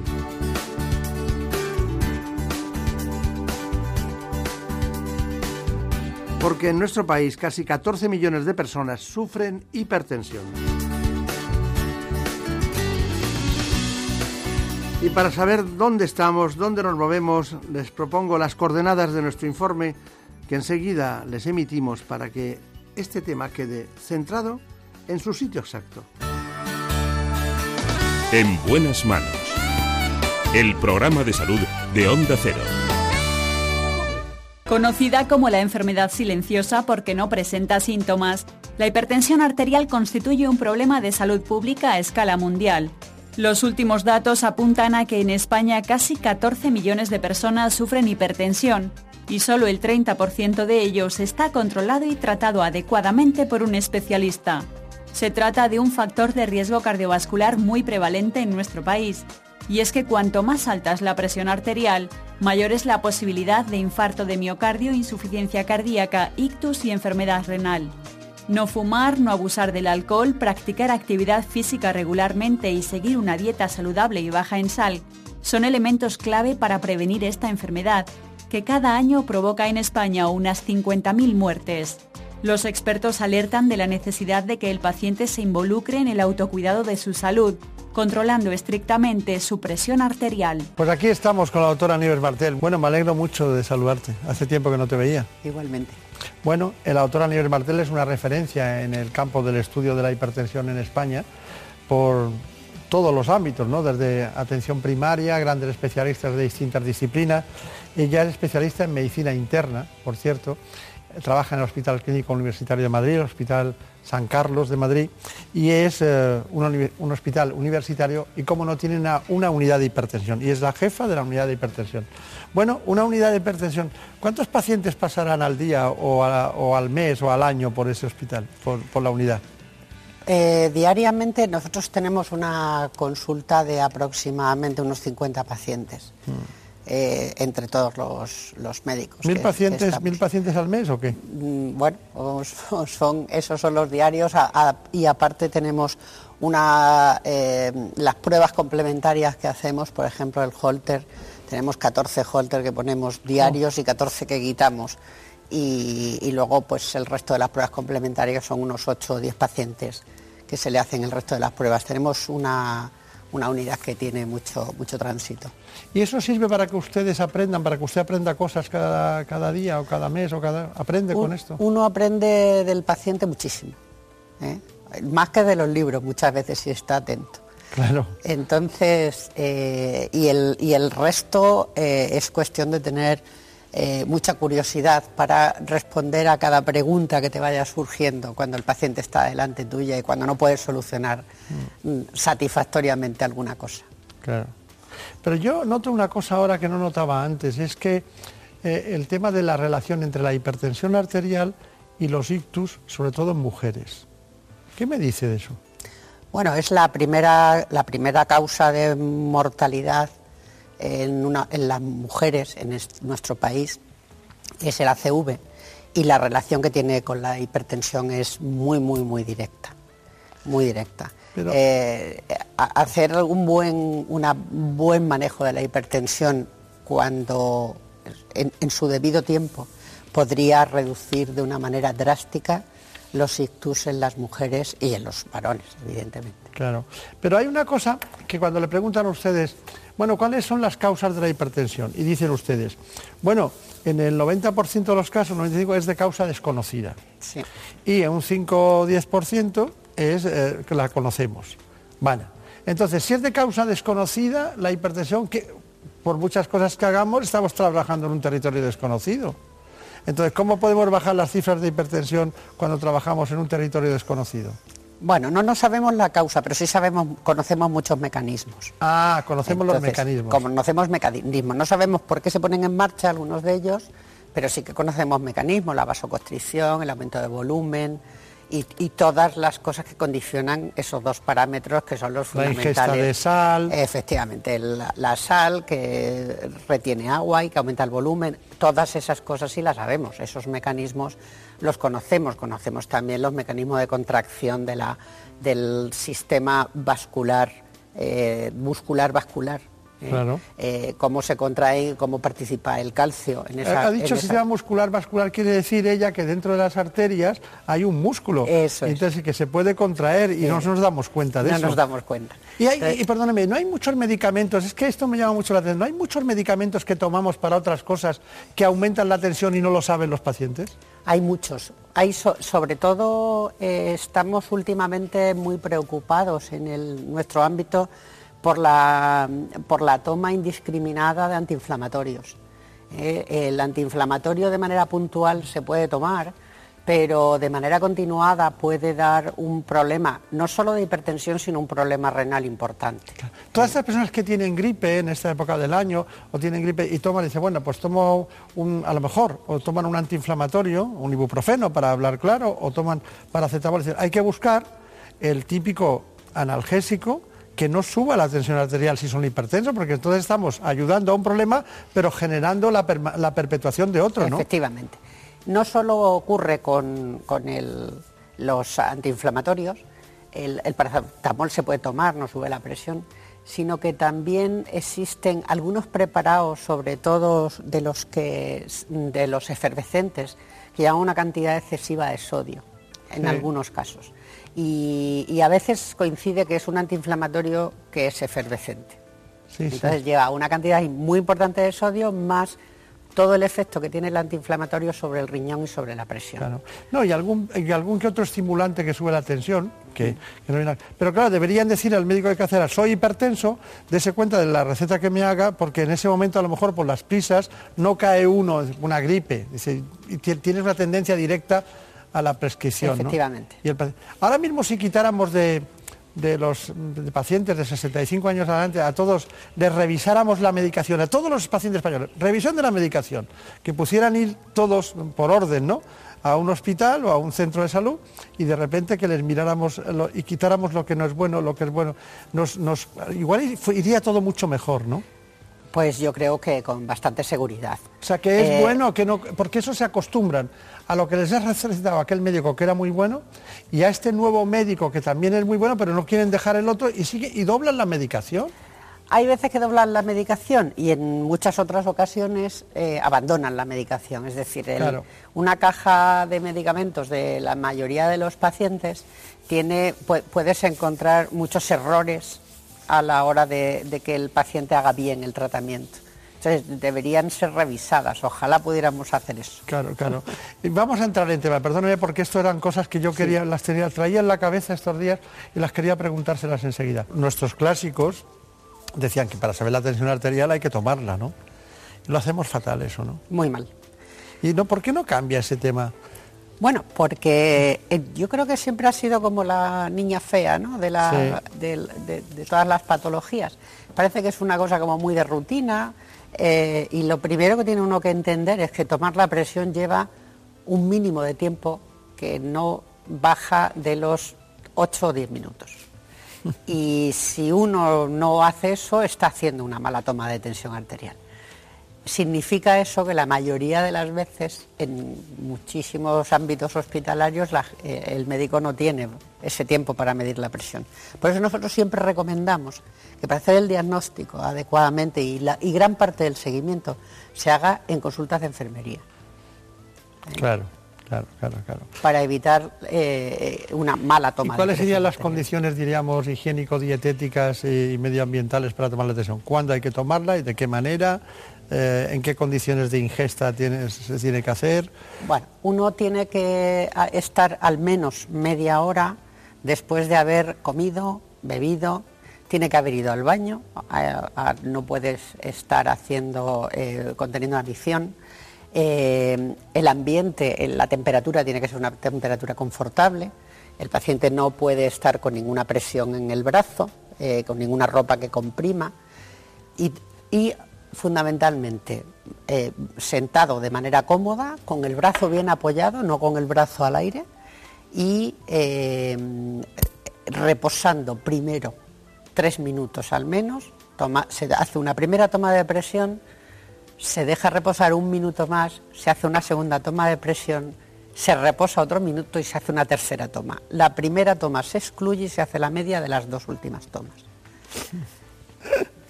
Ese es el método. Y ese es Hemos el hundido a media humanidad ahora mismo, ¿eh? Hay media humanidad que está diciendo, ¿ves? Si te digo yo que no lo hacemos bien. Y ese es el método por una razón, porque nosotros las cifras por las que nos guiamos están tomadas en esas condiciones. Claro. Y la presión arterial es una de las constantes menos constantes que tiene el organismo. Claro. Es decir, con la- tiene muchísima variabilidad. Entonces nosotros tenemos unas, unas normas, unos números para decir es usted Mm, hipertenso o mm. no. Pero esos números están sacados de esas condiciones. Está bien, está bien. Oiga, ¿y, y el, el tabaco sube la tensión? En principio el tabaco no sube la, la presión arterial, pero es un factor de riesgo tremendo para el infarto de miocardio sobre todo y para el destroce de los, de los vasos. Claro, claro. Y, y dígame, eh, el café, una taza de café no sube la tensión. Una taza, taza de café normalmente sube como mucho un minuto la presión arterial. es decir, que cuando el paciente hipertenso está perfectamente controlado puede tomar un par de cafés al día sin problema. Lo que no podemos es tener un nivel en sangre de cafeína constante, es decir, porque hay gente que toma dos litros de, Claro. de café al día, pero un- dos cafés pequeños al día se pueden tomar. Bueno, nosotros hemos estado en el hospital suyo, el Hospital Clínico San Carlos Universitario. Eh, qué grande es ese hospital, ¿verdad? Sí. Sí, cuando uno llega no sabe qué torre coger, ¿eh? es una cosa. Pero usted que va todos los días, ¿en qué parte está usted? En la primera norte, Primera norte. ¿Es buena esa? ¿Es buena? es buena, Es buena. es buena. ¿Cómo distinguen las, las buenas de las que son mejores? ¿Cómo es Hombre, la pues, orientación, la calefacción, el- el- la modernidad La interna? modernidad es que es una, una obra relativamente reciente, de hace ocho años o nueve, pero estamos en la zona de obra nueva. ¿Sigue siendo el gerente José Soto? Sigue siendo el gerente. Ah, Es un clásico, ¿no? Sí. Hay que darle recuerdos. Es un gran director de. Porque es una persona que además eh, sabe eh, combinar los deseos y las necesidades de unos y de otros, ¿no? Allí dentro, que es muy complicado. Es muy sí. complicado. sí. Sí, pues mire, en su unidad hay un especialista, es el doctor José Antonio García Donaire, que trabaja en su unidad, eh, trabaja, por cierto, muy bien. Y, y bueno, y él nos ha ido contando, eh, lo hizo con Javier Sad, el por qué va la gente, qué hacen ustedes, cuáles son las pruebas en esa unidad de hipertensión del Hospital Clínico de San Carlos. Las unidades de hipertensión eh, hospitalarias nos dedicamos a evaluar a los pacientes hipertensos que, por la razón que fuera, eh, se salen de la, de la práctica habitual o de la norma habitual o del diagnóstico habitual.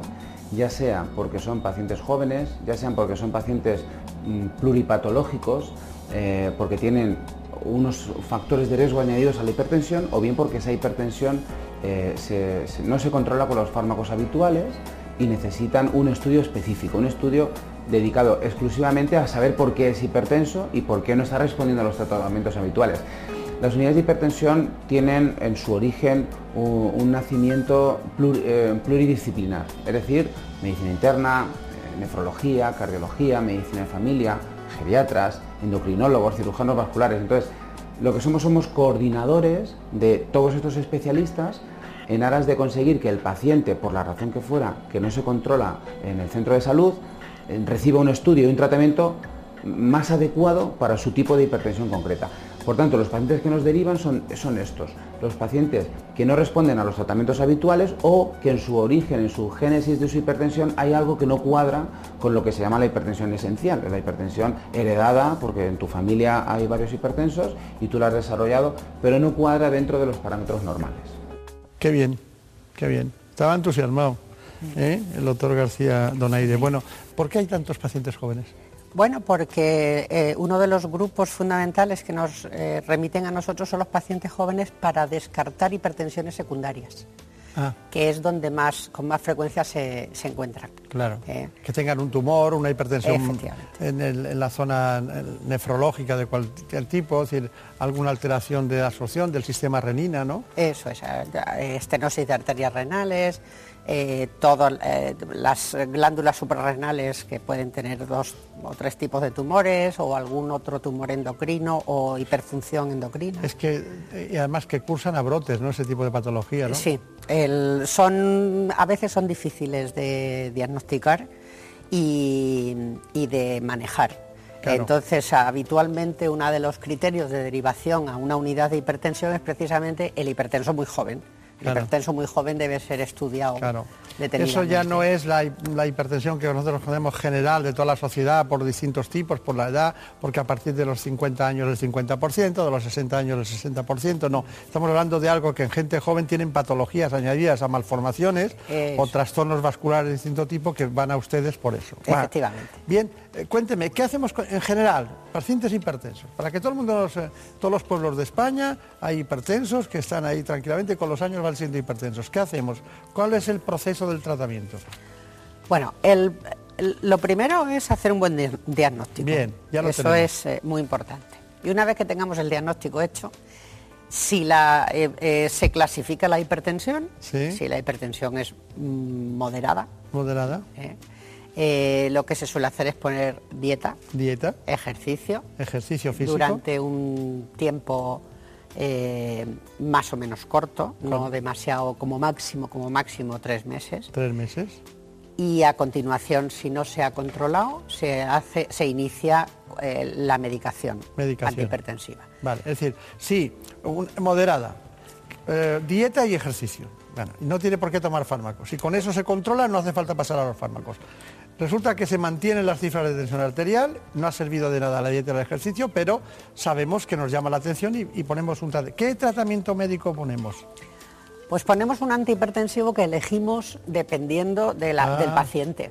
No, No, es son, uno para todo el mundo. No, no, no, no, no. no, hay, que, no. hay que elegir. Claro. Hay cinco grupos farmacológicos, Cinco familias, y elegimos dependiendo del paciente. Vamos a las familias. Primero, diuréticos. Diuréticos. Diuréticos. Eh, Segundo, inhibidores de la ECA. Inhibidores de la ECA, Tercero, antagonistas del calcio. antagonista del calcio. Y ya me ARA2. pa- ARA2. Los ARA2. Los ARA2. Y los alfa-beta bloqueantes. Alfa beta bloqueantes. Bueno, ¿algo más? Eh, bueno, luego hay una serie de fármacos un poquito menos frecuentes, que son la, la doxazosina, el minoxidil, etcétera, que son fármacos que utilizamos como, como último especiales. escalón para, Bien. para Entonces, momentos de Pero, desesperación. usted, eh, pero no empieza con un diurético, empieza según No. el paciente. Empieza- se empieza según el paciente. Eh, por ejemplo, no es razonable que venga una señora que tiene edemas, ¿eh? una señora Sí, se en piernas plena menopausia, que se le hinchan las piernas y le des un fármaco que probablemente le van a hinchar más las piernas. Claro. ¿eh? Entonces hay que tener cuidado. Si uno está, ve que la señora está en plena menopausia que- y, y uno entiende que hay un defecto de manejo del sodio, pues a lo mejor sí que puede empezar con un diurético. Claro. Y si no, en, en otras ocasiones, por ejemplo, si es un varón, pues uno tiene que tener cuidado de no utilizar los diuréticos de manera inicial, porque bueno, pues en algunos pueden tener algunos efectos secundarios y se pueden utilizar un IECA. ¿eh? Vale. Y en caso de que no haya tolerancia al IECA y sea lo indicado, es el único caso donde ponemos un ARA2. El ARA2 se suele utilizar en lugar de. Bien. Excepto es sustitutivo, es un sustitutivo. Bien. Entonces tenemos, porque cuando usted y yo hablamos de inhibidores de la ECA, estamos hablando de un específico que casi fue premio Nobel. Usted y yo conocimos a Ondetti, ¿se acuerda, no? El que inventó este, que es del veneno de serpiente. Del veneno del serpiente. Bien, entonces, claro, pues se ha vendido en el mundo durante 20 años, 25 años que se lleva vendiendo ese producto y va muy bien. Pero los antagonistas del calcio, ¿es, son- ¿es verdad que son mejores en personas más mayores? Los antagonistas del calcio tienen una... eh, es, es que no se puede comparar. No, no se- no podemos eh, dar una idea de que un fármaco es para un, un, eh, universo de población. Sí. Eso no es verdad. Bien. El paciente puede tener 65 años y, y tener que elegir un IECA o un calcioantagonista o un diurético. ¿En qué se basa? En, en todo lo demás que tenga el paciente. Claro. No solo en, en el peso, en cómo le funciona el riñón, evidentemente, en si tiene colesterol, si es diabético o si tiene cualquier otra patología. Si hay incontinencia urinaria, hay que tenerlo en cuenta. Es decir, uno tiene que tener en cuenta todas las patologías que puedan interferir y elegir el fármaco que al paciente le vaya Qué maravilla mejor. sería que ustedes pudieran contar eso en una consulta de 10 minutos. no lo prefiero en su caso, que en la unidad sí lo Sí. puede hacer, pero en las consultas de atención primaria, si hubiera tiempo para contar esas cosas, el paciente diría, es que me han puesto el medicamento, eh, me han puesto el que a mí me tocaba. Bueno, eso es una- un ejercicio mental que hacen casi todos los médicos. ¿eh? No, no, si yo no tengo la menor Sí, duda. Yo estoy hablando del tiempo. Del- el sí, sí, ejercicio pero mental quiero- lo tienen que hacer porque si no, es que el- eh, los pacientes reciben ese medicamento con ese criterio, pero no lo saben. Eso es verdad. No lo saben. Estamos aquí contándolos por- porque a mí se me acaba de ocurrir que es bueno contar Sí. esto, ¿no? Pero ni siquiera está en el guion del programa. Pero esto es fundamental para un paciente. Es fundamental. Sí, ellos deben entender Porque que nosotros "Me han hecho el traje elegimos a la medida". Lo que pasa es que solo hay seis grupos farmacológicos, quiero decir, que Claro, tampoco ya. es que... Y luego eh, hay una cosa que no es manejable por parte del médico, que por mucho que yo entienda que le estoy haciendo un traje a medida, luego el paciente puede probar la medicación y tener un- algún efecto secundario y tendremos que cambiar. Claro. Eh, pero en principio el traje hay que hacerlo lo más a medida posible para que tenga el mínimo de posibilidades de tener efectos secundarios. Está claro. Ay, Dios mío, podríamos estar, hacer otro programa. Bueno. Es que me da una pena ahora mismo decirle que nos tenemos que ir. Qué pena. Bueno, porque podríamos hablar de los mitos de la hipertensión, la cantidad de tonterías que se dicen que no son verdad. Dígame una de, esas- de esas que sabe usted. Bueno, son las, las típicas cosas que dicen cuando te dice el paciente, es que yo tengo mucha tensión y por eso me sube la tensión. O sea, yo tengo mucho nervio. Sí. Entonces, eh, eh, lo, del, lo del nervio hay que to- to- tomarlo con mucha precaución y sobre todo hacer un... Justo son los pacientes donde mejor hay que hacer las tomas de presión arterial para no hacer diagnósticos equivocados. Claro, ¿eh? claro. Una cosa es ser nerviosa y otra cosa es tener la presión alta, que no tiene nada que ver. Pues nada, la doctora Nieves Martel, una gran especialista, amiga de este espacio, especialista en medicina interna, que lleva muchos años, sigue siendo la misma niña de siempre, que hemos conocido hace siglos, ¿eh? pero aquí estamos. Muchas gracias.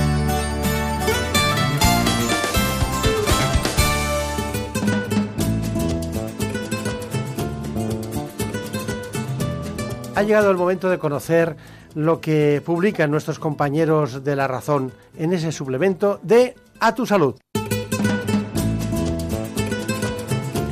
Saludos desde La Razón. Esta semana en el suplemento abordamos la nueva moda de borrarse los tatuajes. Ante la variedad de vías para hacerlo, el Ministerio de Sanidad quiere elaborar un documento que regle la actividad de los centros que trabajan con esta tecnología. Asimismo, los dermatólogos reivindican que cuando se eliminen se haga siempre bajo control médico. También nos hacemos eco de que el consumo de zumos envasados en España ha descendido un 6% en 2016. Los expertos evitan que los licuados sustituyen a la ingesta de piezas de fruta y verdura. Además, los desaconsejan en el caso de los pacientes diabéticos. En la sección 10 preguntas, los miembros de la unidad de tumores geniturinarios del Hospital Universitario Quirón Salud Madrid nos dan las claves de la detección, diagnóstico y tratamiento de este tipo de cánceres.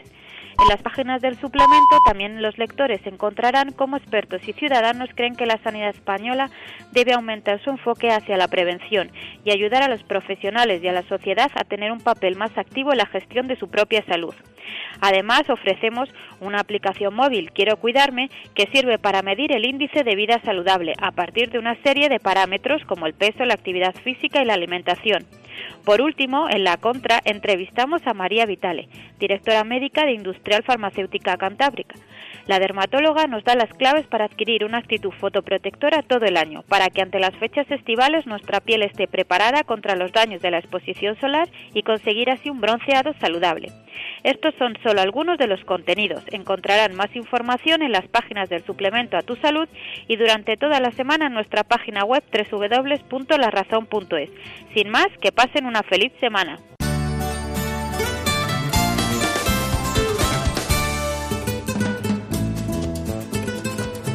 Ha llegado el momento más ilustrado en el ámbito del conocimiento de la sanidad y la salud pública en España. Viene de la mano del Global, Gaceta Médica.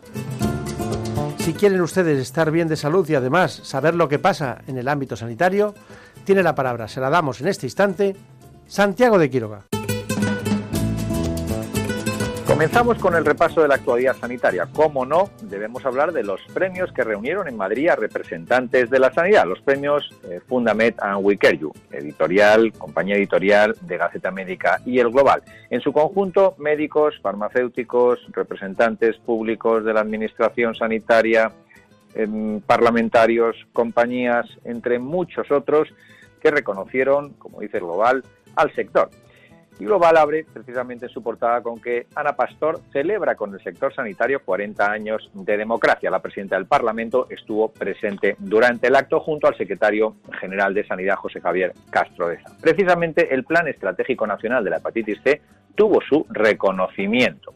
Como compañía del año fue GSK. Tras 40 años de presencia en España, su compromiso industrial, investigador y el impulso de la transparencia y la ética le llevó a el premio a la mejor compañía.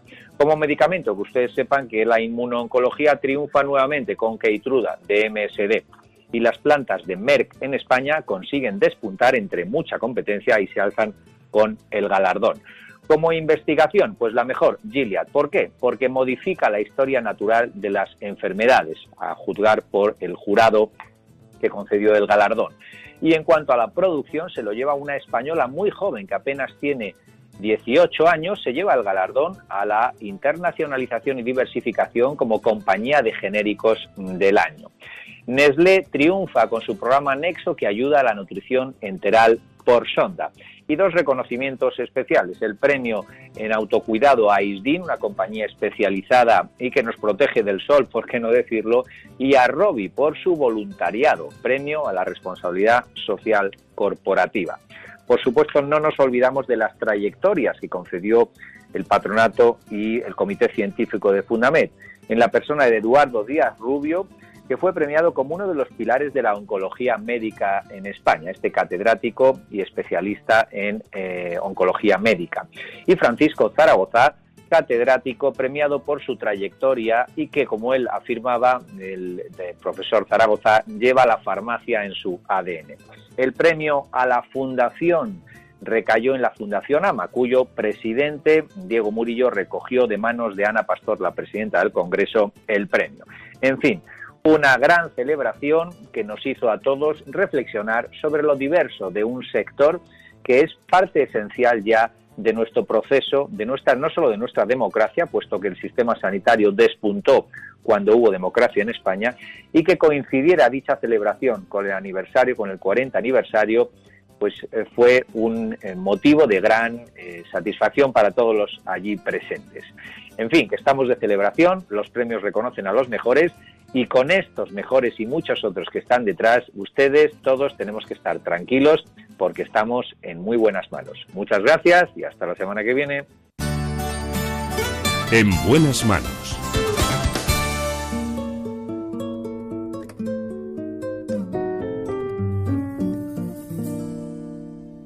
Déjame esta noche soñar contigo.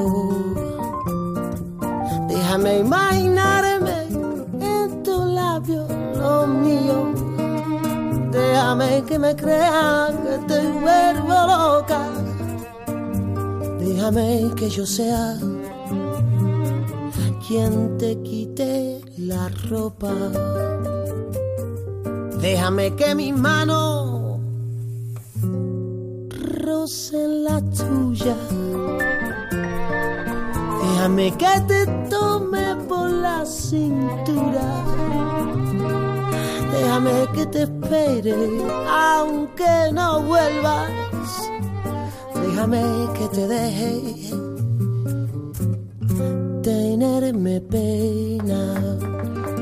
Eso no, eso no lo queremos aquí en este espacio, de tener pena poca. Tenemos que cuidarnos y sobre todo a los mayores. Por eso hoy es un día muy especial porque uno de los grandes especialistas españoles nos habla de cómo cuidar a los mayores. Ese problema que tienen muchos hijos con sus padres y sobre todo porque cómo se les atiende en casa, cuáles son los riesgos, cómo afrontar el problema diario, cómo darles el calor humano que nos impide la sociedad moderna.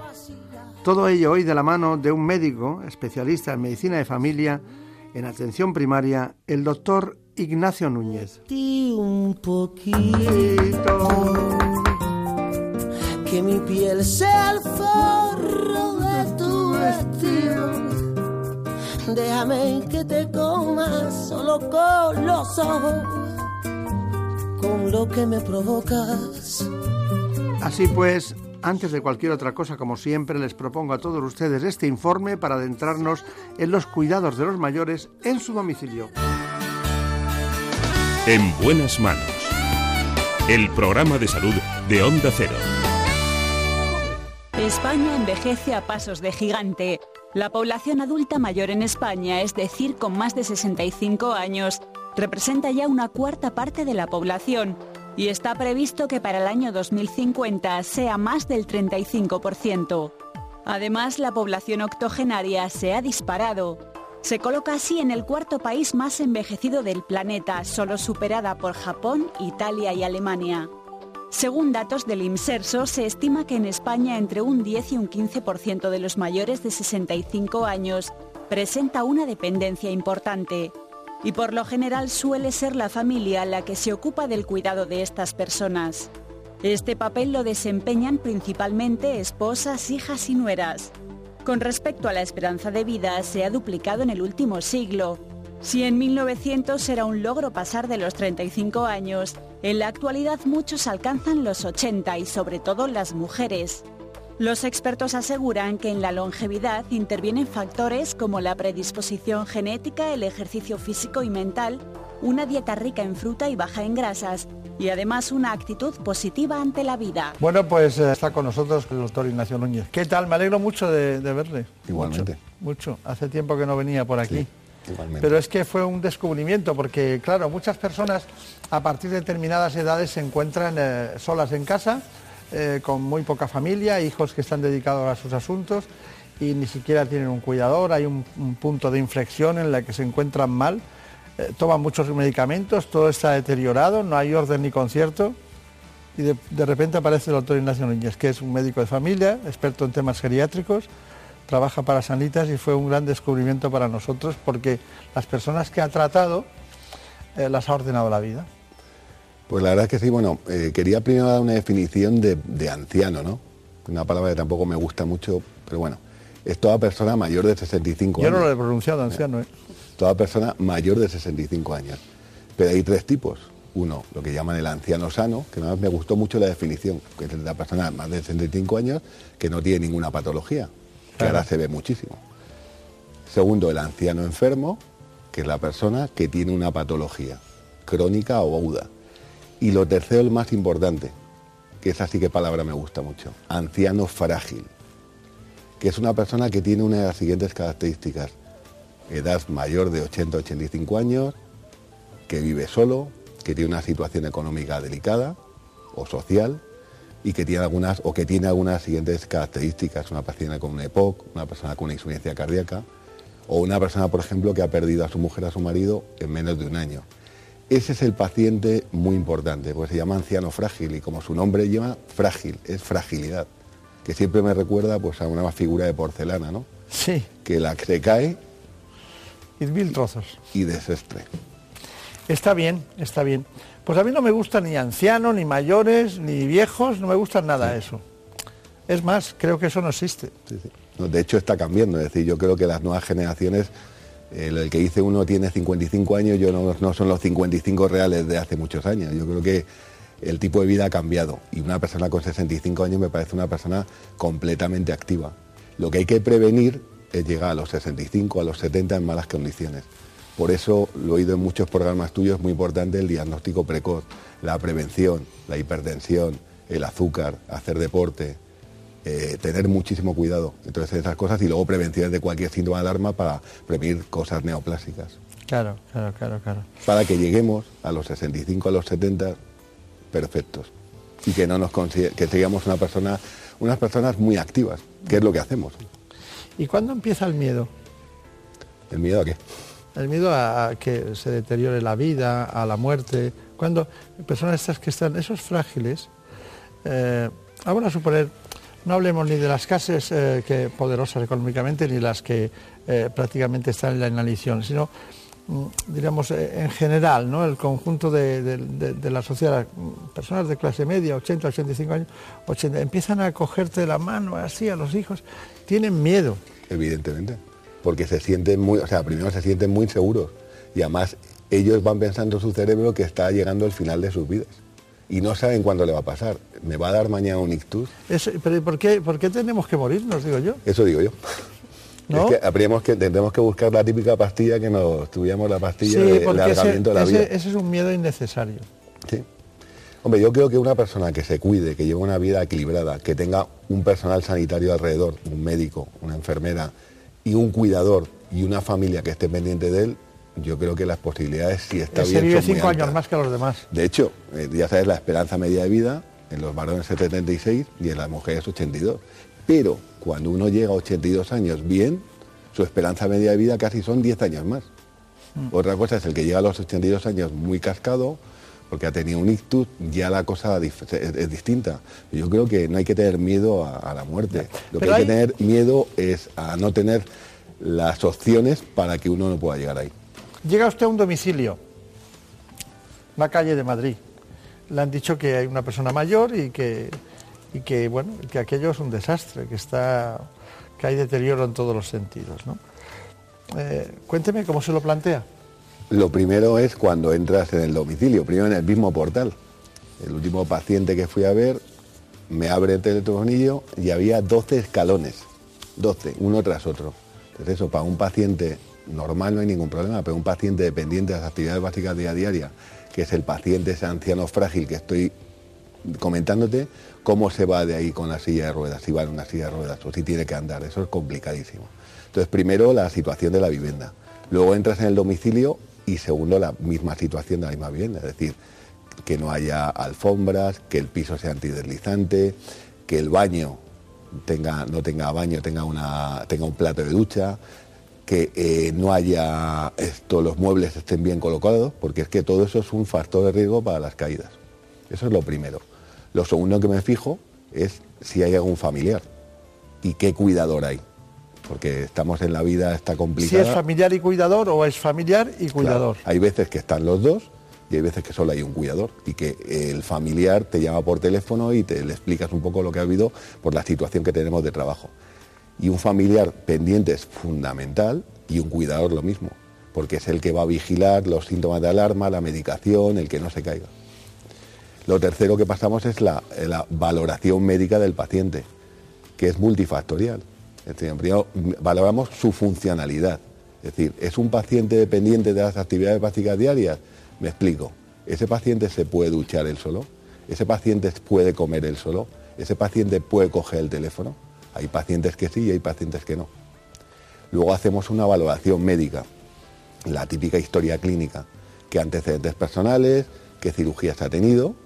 Posteriormente hacemos una exploración física de todo, la atención, examinando también el examen mental, a ver qué, test mental tiene, a ver qué estado mental tiene desde el punto de vista de memoria, vigilando mucho también, sobre todo, la audición, la visión, que son importantísimos para prevenir las caídas, y luego también preguntando la, continencia e incontinencia de esfínteres. Una vez que ya hemos pasado, vamos a un grueso muy importante, que es la medicación. Estamos hablando de pacientes polimedicados. ¿Qué es un paciente polimedicado? Un paciente que toma más de seis principios activos distintos. Y no solo hay que pensar en la medicación tradicional, el paracetamol, el omeprazol, el anapril, no. Hay que pensar en medicaciones que no sabemos, que son laxantes, que son vitaminas. Beta bloqueantes, el ser porque oyen mal o tienen vértigo, eh, un problema reumático. Claro, eso hay que vigilarlo muchísimo porque hay, primero, hay muchas medicaciones que ya no las tienen que tomar. Por ejemplo, un paciente que es hipertenso y que lleva siendo hipertenso toda su vida y en determinado momento de la vida está con 16, 16, pues habrá que regular las pastillas. Es decir, hay que bajar, si tiene dos pastillas, hay que ir regulando porque habrá, lo mismo tiene que dejar de tomarlas. Si un paciente tiene el colesterol alto y en ese momento tiene 100 de colesterol, pues lo mismo hay que quitar la estatina. Porque la estatina también tiene, todo, todo tiene sus efectos beneficiosos y sus efectos perjudiciales. Podríamos hablar dos horas de las estatinas y todos los efectos que tiene positivos y también nocivos cuando se abusa de ellas, ¿no? Complicado. Conclusión de todo esto. Hay una historia que quiero contarle. Hemos ido concretamente a ver qué pasa en los hogares, ¿no? Mm. Javier Sanz ha dicho esos puntos que ha descrito usted. Luego nos adentraremos en el mundo de las patologías, ¿no? Pero vamos antes a ver, a recordar lo que usted ha dicho en una manera audiovisual que ha preparado Javier Sanz. Vamos a verlo. Movilidad. Es lo primero que hay que asegurar en un hogar sin riesgos. Para ello hay que asegurarse de que puertas y pasillos permiten el paso, se necesite o no de silla de ruedas. El suelo es otro elemento fundamental. Debe ser duro y antideslizante, libre de alfombras y otros obstáculos. El espacio disponible se puede ampliar eliminando muebles que sean poco estables o que tengan ruedas. Las sillas y sillones siempre con reposabrazos y tanto armarios como mesillas sujetos al suelo para evitar que vuelquen. Un baño adaptado con ducha en vez de bañera y con barras de apoyo y asideros ayudará a simplificar las labores de higiene personal y evitará accidentes. La cocina es otro punto negro. Lo primero es organizar los muebles en forma de L o U para mantener siempre puntos de apoyo.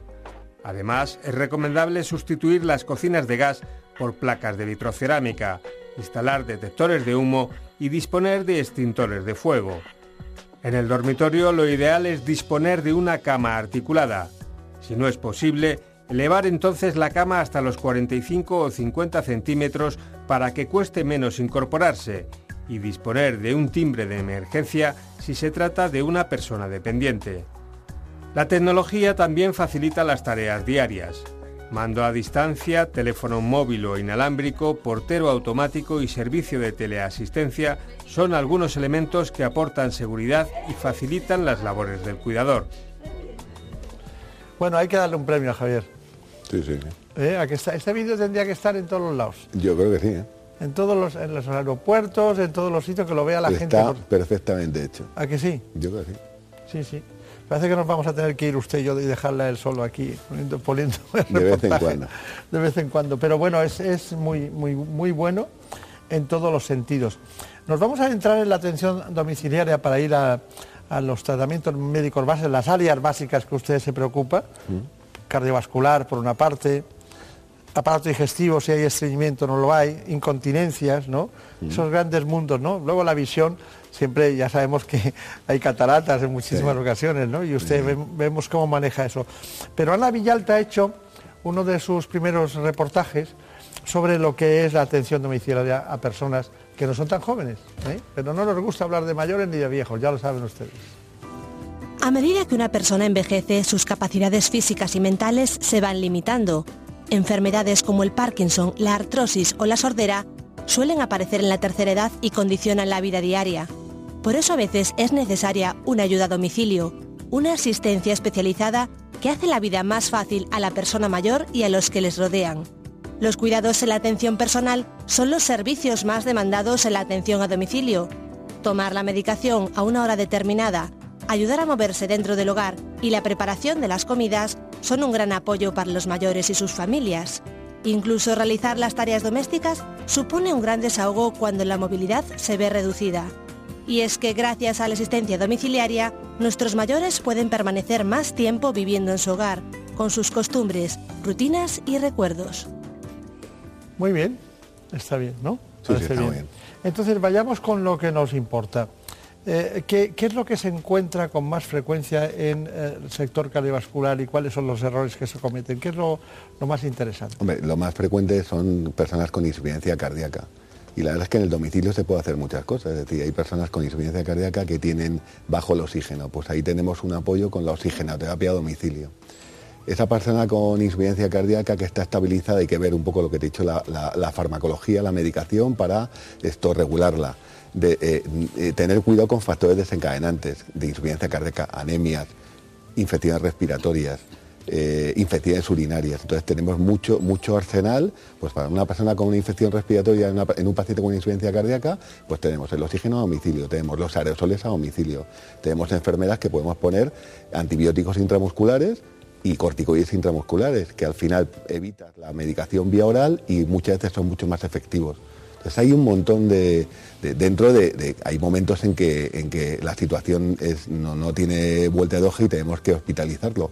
Pero hay que, si, si lo hacemos precozmente, es cuando vamos a prevenir eso.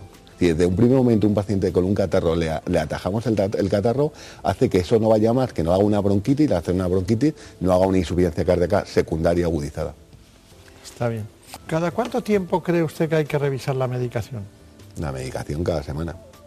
Revisarla, es decir, si, si no necesita o necesita.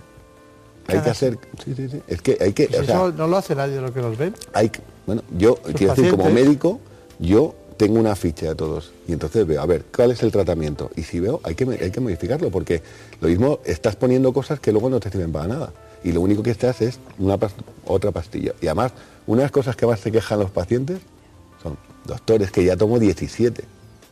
Entonces vamos a intentar quitar. Sí, Siempre, que, partir sea- de- siempre a- que se pueda. A partir de 6 ya es una barbaridad. No, a partir de 6 lo que hablamos, estamos hablando del polimedicado. Que es que es muy, es muy tremendo. Yo tengo experiencia en que les quitas todo un día, salvo algo súper imprescindible, ¿no? Porque es por lo que sea, les y se ponen bien. Pues la última que he tenido que le he puesto una insuficiencia cardíaca, que le he puesto, entonces me dijo la hija, ¿qué hago? Dale solo omeprazol y medio seguril y está mejor. Claro. Entonces, pues ahora ya, después de ese paso, es el momento de decir, bueno, pues a ver, voy a retocar esto otra vez, ¿eh? a ver qué pasa. Claro. O sea, que hay cosas que muchas veces no, no sabes cómo van a salir. Sí. Y luego la fidelización que tienen con, eh, con aquel médico maravilloso que te recetó algo y lo quieres seguir manteniendo toda la vida, ¿no? Y a lo mejor es un producto para el vértigo y no necesita porque te quitas, ¿no? Claro, es que por, por eso es muy importante la relación médico-paciente y ellos que tengan una seguridad contigo. Porque hacen que tú ya es su médico directo y es el que vas a tomar la batuta, que es lo, es lo que hay que hacer. Y siempre, muchas veces la verdad es que tenemos pues, en los hospitales, eh, esto con los geriatras, con los internistas, pues tenemos mucha colaboración y podemos eh, luego eh, cambiar opiniones de determinados casos que es importante tener distintas, distintas versiones. ¿Cuál es el soporte que tiene usted? Usted solo llega, atiende a la paciente, la ordena todo, hemos visto Mm. los problemas familiares, el cuidador, la medicación, que vaya con cuidado, lo mide todo. Pero ¿quién, ¿quién le apoya a usted? ¿En qué se apoya desde, desde el aparato de Sanitas? Usted es uno de los especialistas que hace eso, también Sí. lo hace a nivel privado personalmente. Entonces, ¿cuál- en qué- ¿dónde se apoya? ¿En laboratorio? ¿Se apoya en...? muy importante. Tenemos, uno, una enfermera, un equipo de enfermeras, que son las que van a, van a curar, que hacen un, un trabajo eh, indispensable, importantísimo, que tú no puedes saber las escaras que vemos ahí. Claro. escaras, escaras eh, importantísimas y que las han sacado adelante por sus curados diarios. Enfermeras. Luego tenemos el equipo de laboratorio, que puedes coger cualquier laboratorio y yo tengo varios, dos de ellos, que uno de ellos Megalab, que, que, que es que eh, me apoyan, tengo su teléfono directo, oye, a las, le hacen un análisis a las 8 de la mañana y a las 4 tengo el resultado. Tercero, tenemos la oxigenoterapia, tenemos la aerosolterapia. Y luego tenemos también, esto ahí para determinados momentos, UBIs que te pueden echar Estaba una pensando, mano. ahí tenemos al, al señor Núñez Terapia. Bueno, también, también. Pero Núñez. fuera de nosotros es que es muy importante. Es, un poco, es, es hacer un equipo global. Claro. Para prevenir, sobre todo, y para. El objetivo son dos cosas. Uno, mejorar la calidad de vida. Y dos, prevenir las hospitalizaciones, que es horrible. No, y, y- y hace, y con todo eso que usted hace, evita que se depriman, duermen mejor, duermen mejor, no se deprimen, no toman más medicación y están más animados para hacer ejercicio y salir a la calle cada día a pasear media hora, que es fundamental para este tipo de pacientes. Juan Antonio necesita la ayuda permanente de su mujer, tiene una lesión medular. En 2009 le reconocieron su enfermedad. Tenía que haber comenzado a cobrar una ayuda de 153 euros al mes el pasado verano, pero sigue esperando. Sé que hay gente que cobra, pero mi caso no es, si no, no tenía ni silla de ruedas, lo hubiera tenido que comprar. En nuestro país un tercio del total de las personas dependientes siguen sin recibir una ayuda. Vamos, tú me un sumido, ¿vale? Si Juan Antonio viviese en Andalucía ya tendría esa prestación. Francisco cobra 286 euros al mes desde hace nueve años. Tardaron solo tres meses en reconocer su dependencia. Pero toco aquí, enseguida tengo asistencia, he tenido que usarlo y enseguida me estaba aquí, me han atendido. En el País Vasco el 80% de las solicitudes son aprobadas, en Canarias el 40%.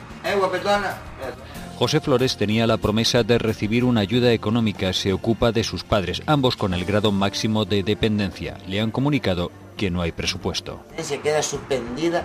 Me dicen que es como entre comillas se puede entender que no hay dinero. La mitad de las personas dependientes supera los 80 años y en su mayoría son mujeres. Desde 2012, más de 100.000 personas han fallecido esperando una de estas prestaciones. Bueno, informaciones siempre muy útiles eh, para entender eh, ese movimiento de efecto dominó que tiene la economía de una sociedad, ¿no? Para poder cuidar a los mayores y que es un tema que usted ve cada vez más que le necesitan, ¿no? Es muy complicado. Lo nota, ¿no? ¿Cuál es su conclusión? Porque claro, algo que no deberíamos olvidar, lo básico. Yo cuatro cosas. A ver, voy a tomar nota.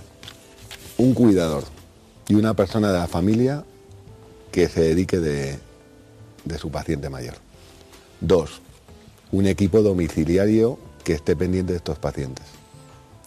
Y tres, lo más importante, prevenir complicaciones. Uno, polimedicación. Dos, caídas. Tres, estos problemas en la piel. Y estar pendiente de eso, porque es lo que hace que a una persona, de hecho leía yo que una de las situaciones premorten es la inmovilización, que llegue a que, a que se te acabe el final de tus días. No hemos hablado en ningún momento de nutrición, lo haremos en otra ocasión. Pero a veces cuando están solos empiezan a comer, a habituarse a comer lo que les gusta y no comen todo lo necesario. Nosotros siempre, lo primero que le digo a los pacientes, primero proteínas, leche, clara, huevo, carne, pescado y luego otro tipo de hidrato de carbono, grasas, pues una, dieta, una dieta equilibrada. ¿Por qué? Porque luego cuando haces una analítica, pues la mayoría de los pacientes están con la albúmina baja. La albúmina baja, ¿por qué? Primero por la alimentación y segundo por la inmovilidad. Claro y, luego eso acaba haciendo que con una pequeña herida hacen una escara. vamos, tremenda. Y luego, doctor Ignacio Núñez, ha sido realmente un placer. Igualmente y muchas gracias por invitarme a tu programa. Me gusta mucho verle, me gusta mucho verle, porque eh, esos pacientes que conocemos que ha cuidado ha sido como echarle el aceite a un candil. ¿eh? Sí, sí, nada más me ha encantado de que las cosas hayan ido bien. Está bien. Muchas gracias y mucha suerte.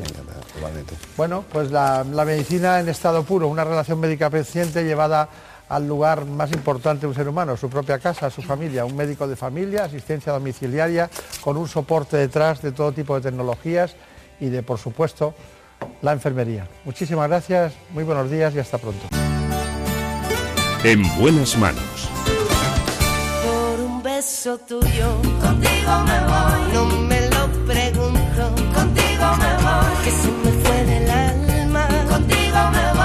Hemos aprendido mucho con el doctor Caballero de depresión,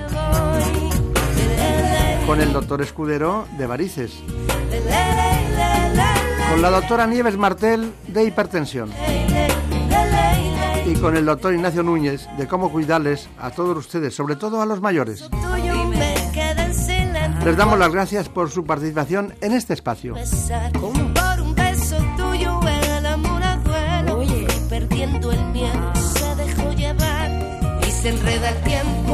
Y hoy damos las gracias especialmente a Marta López Llorente por su gran selección musical para este espacio.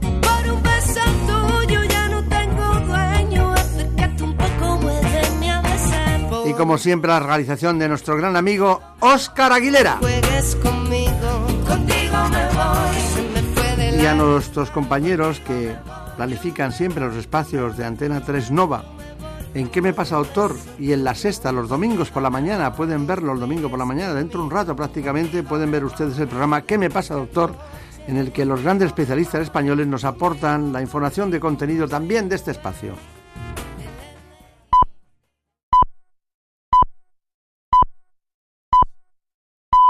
Son las seis, las cinco en Canarias.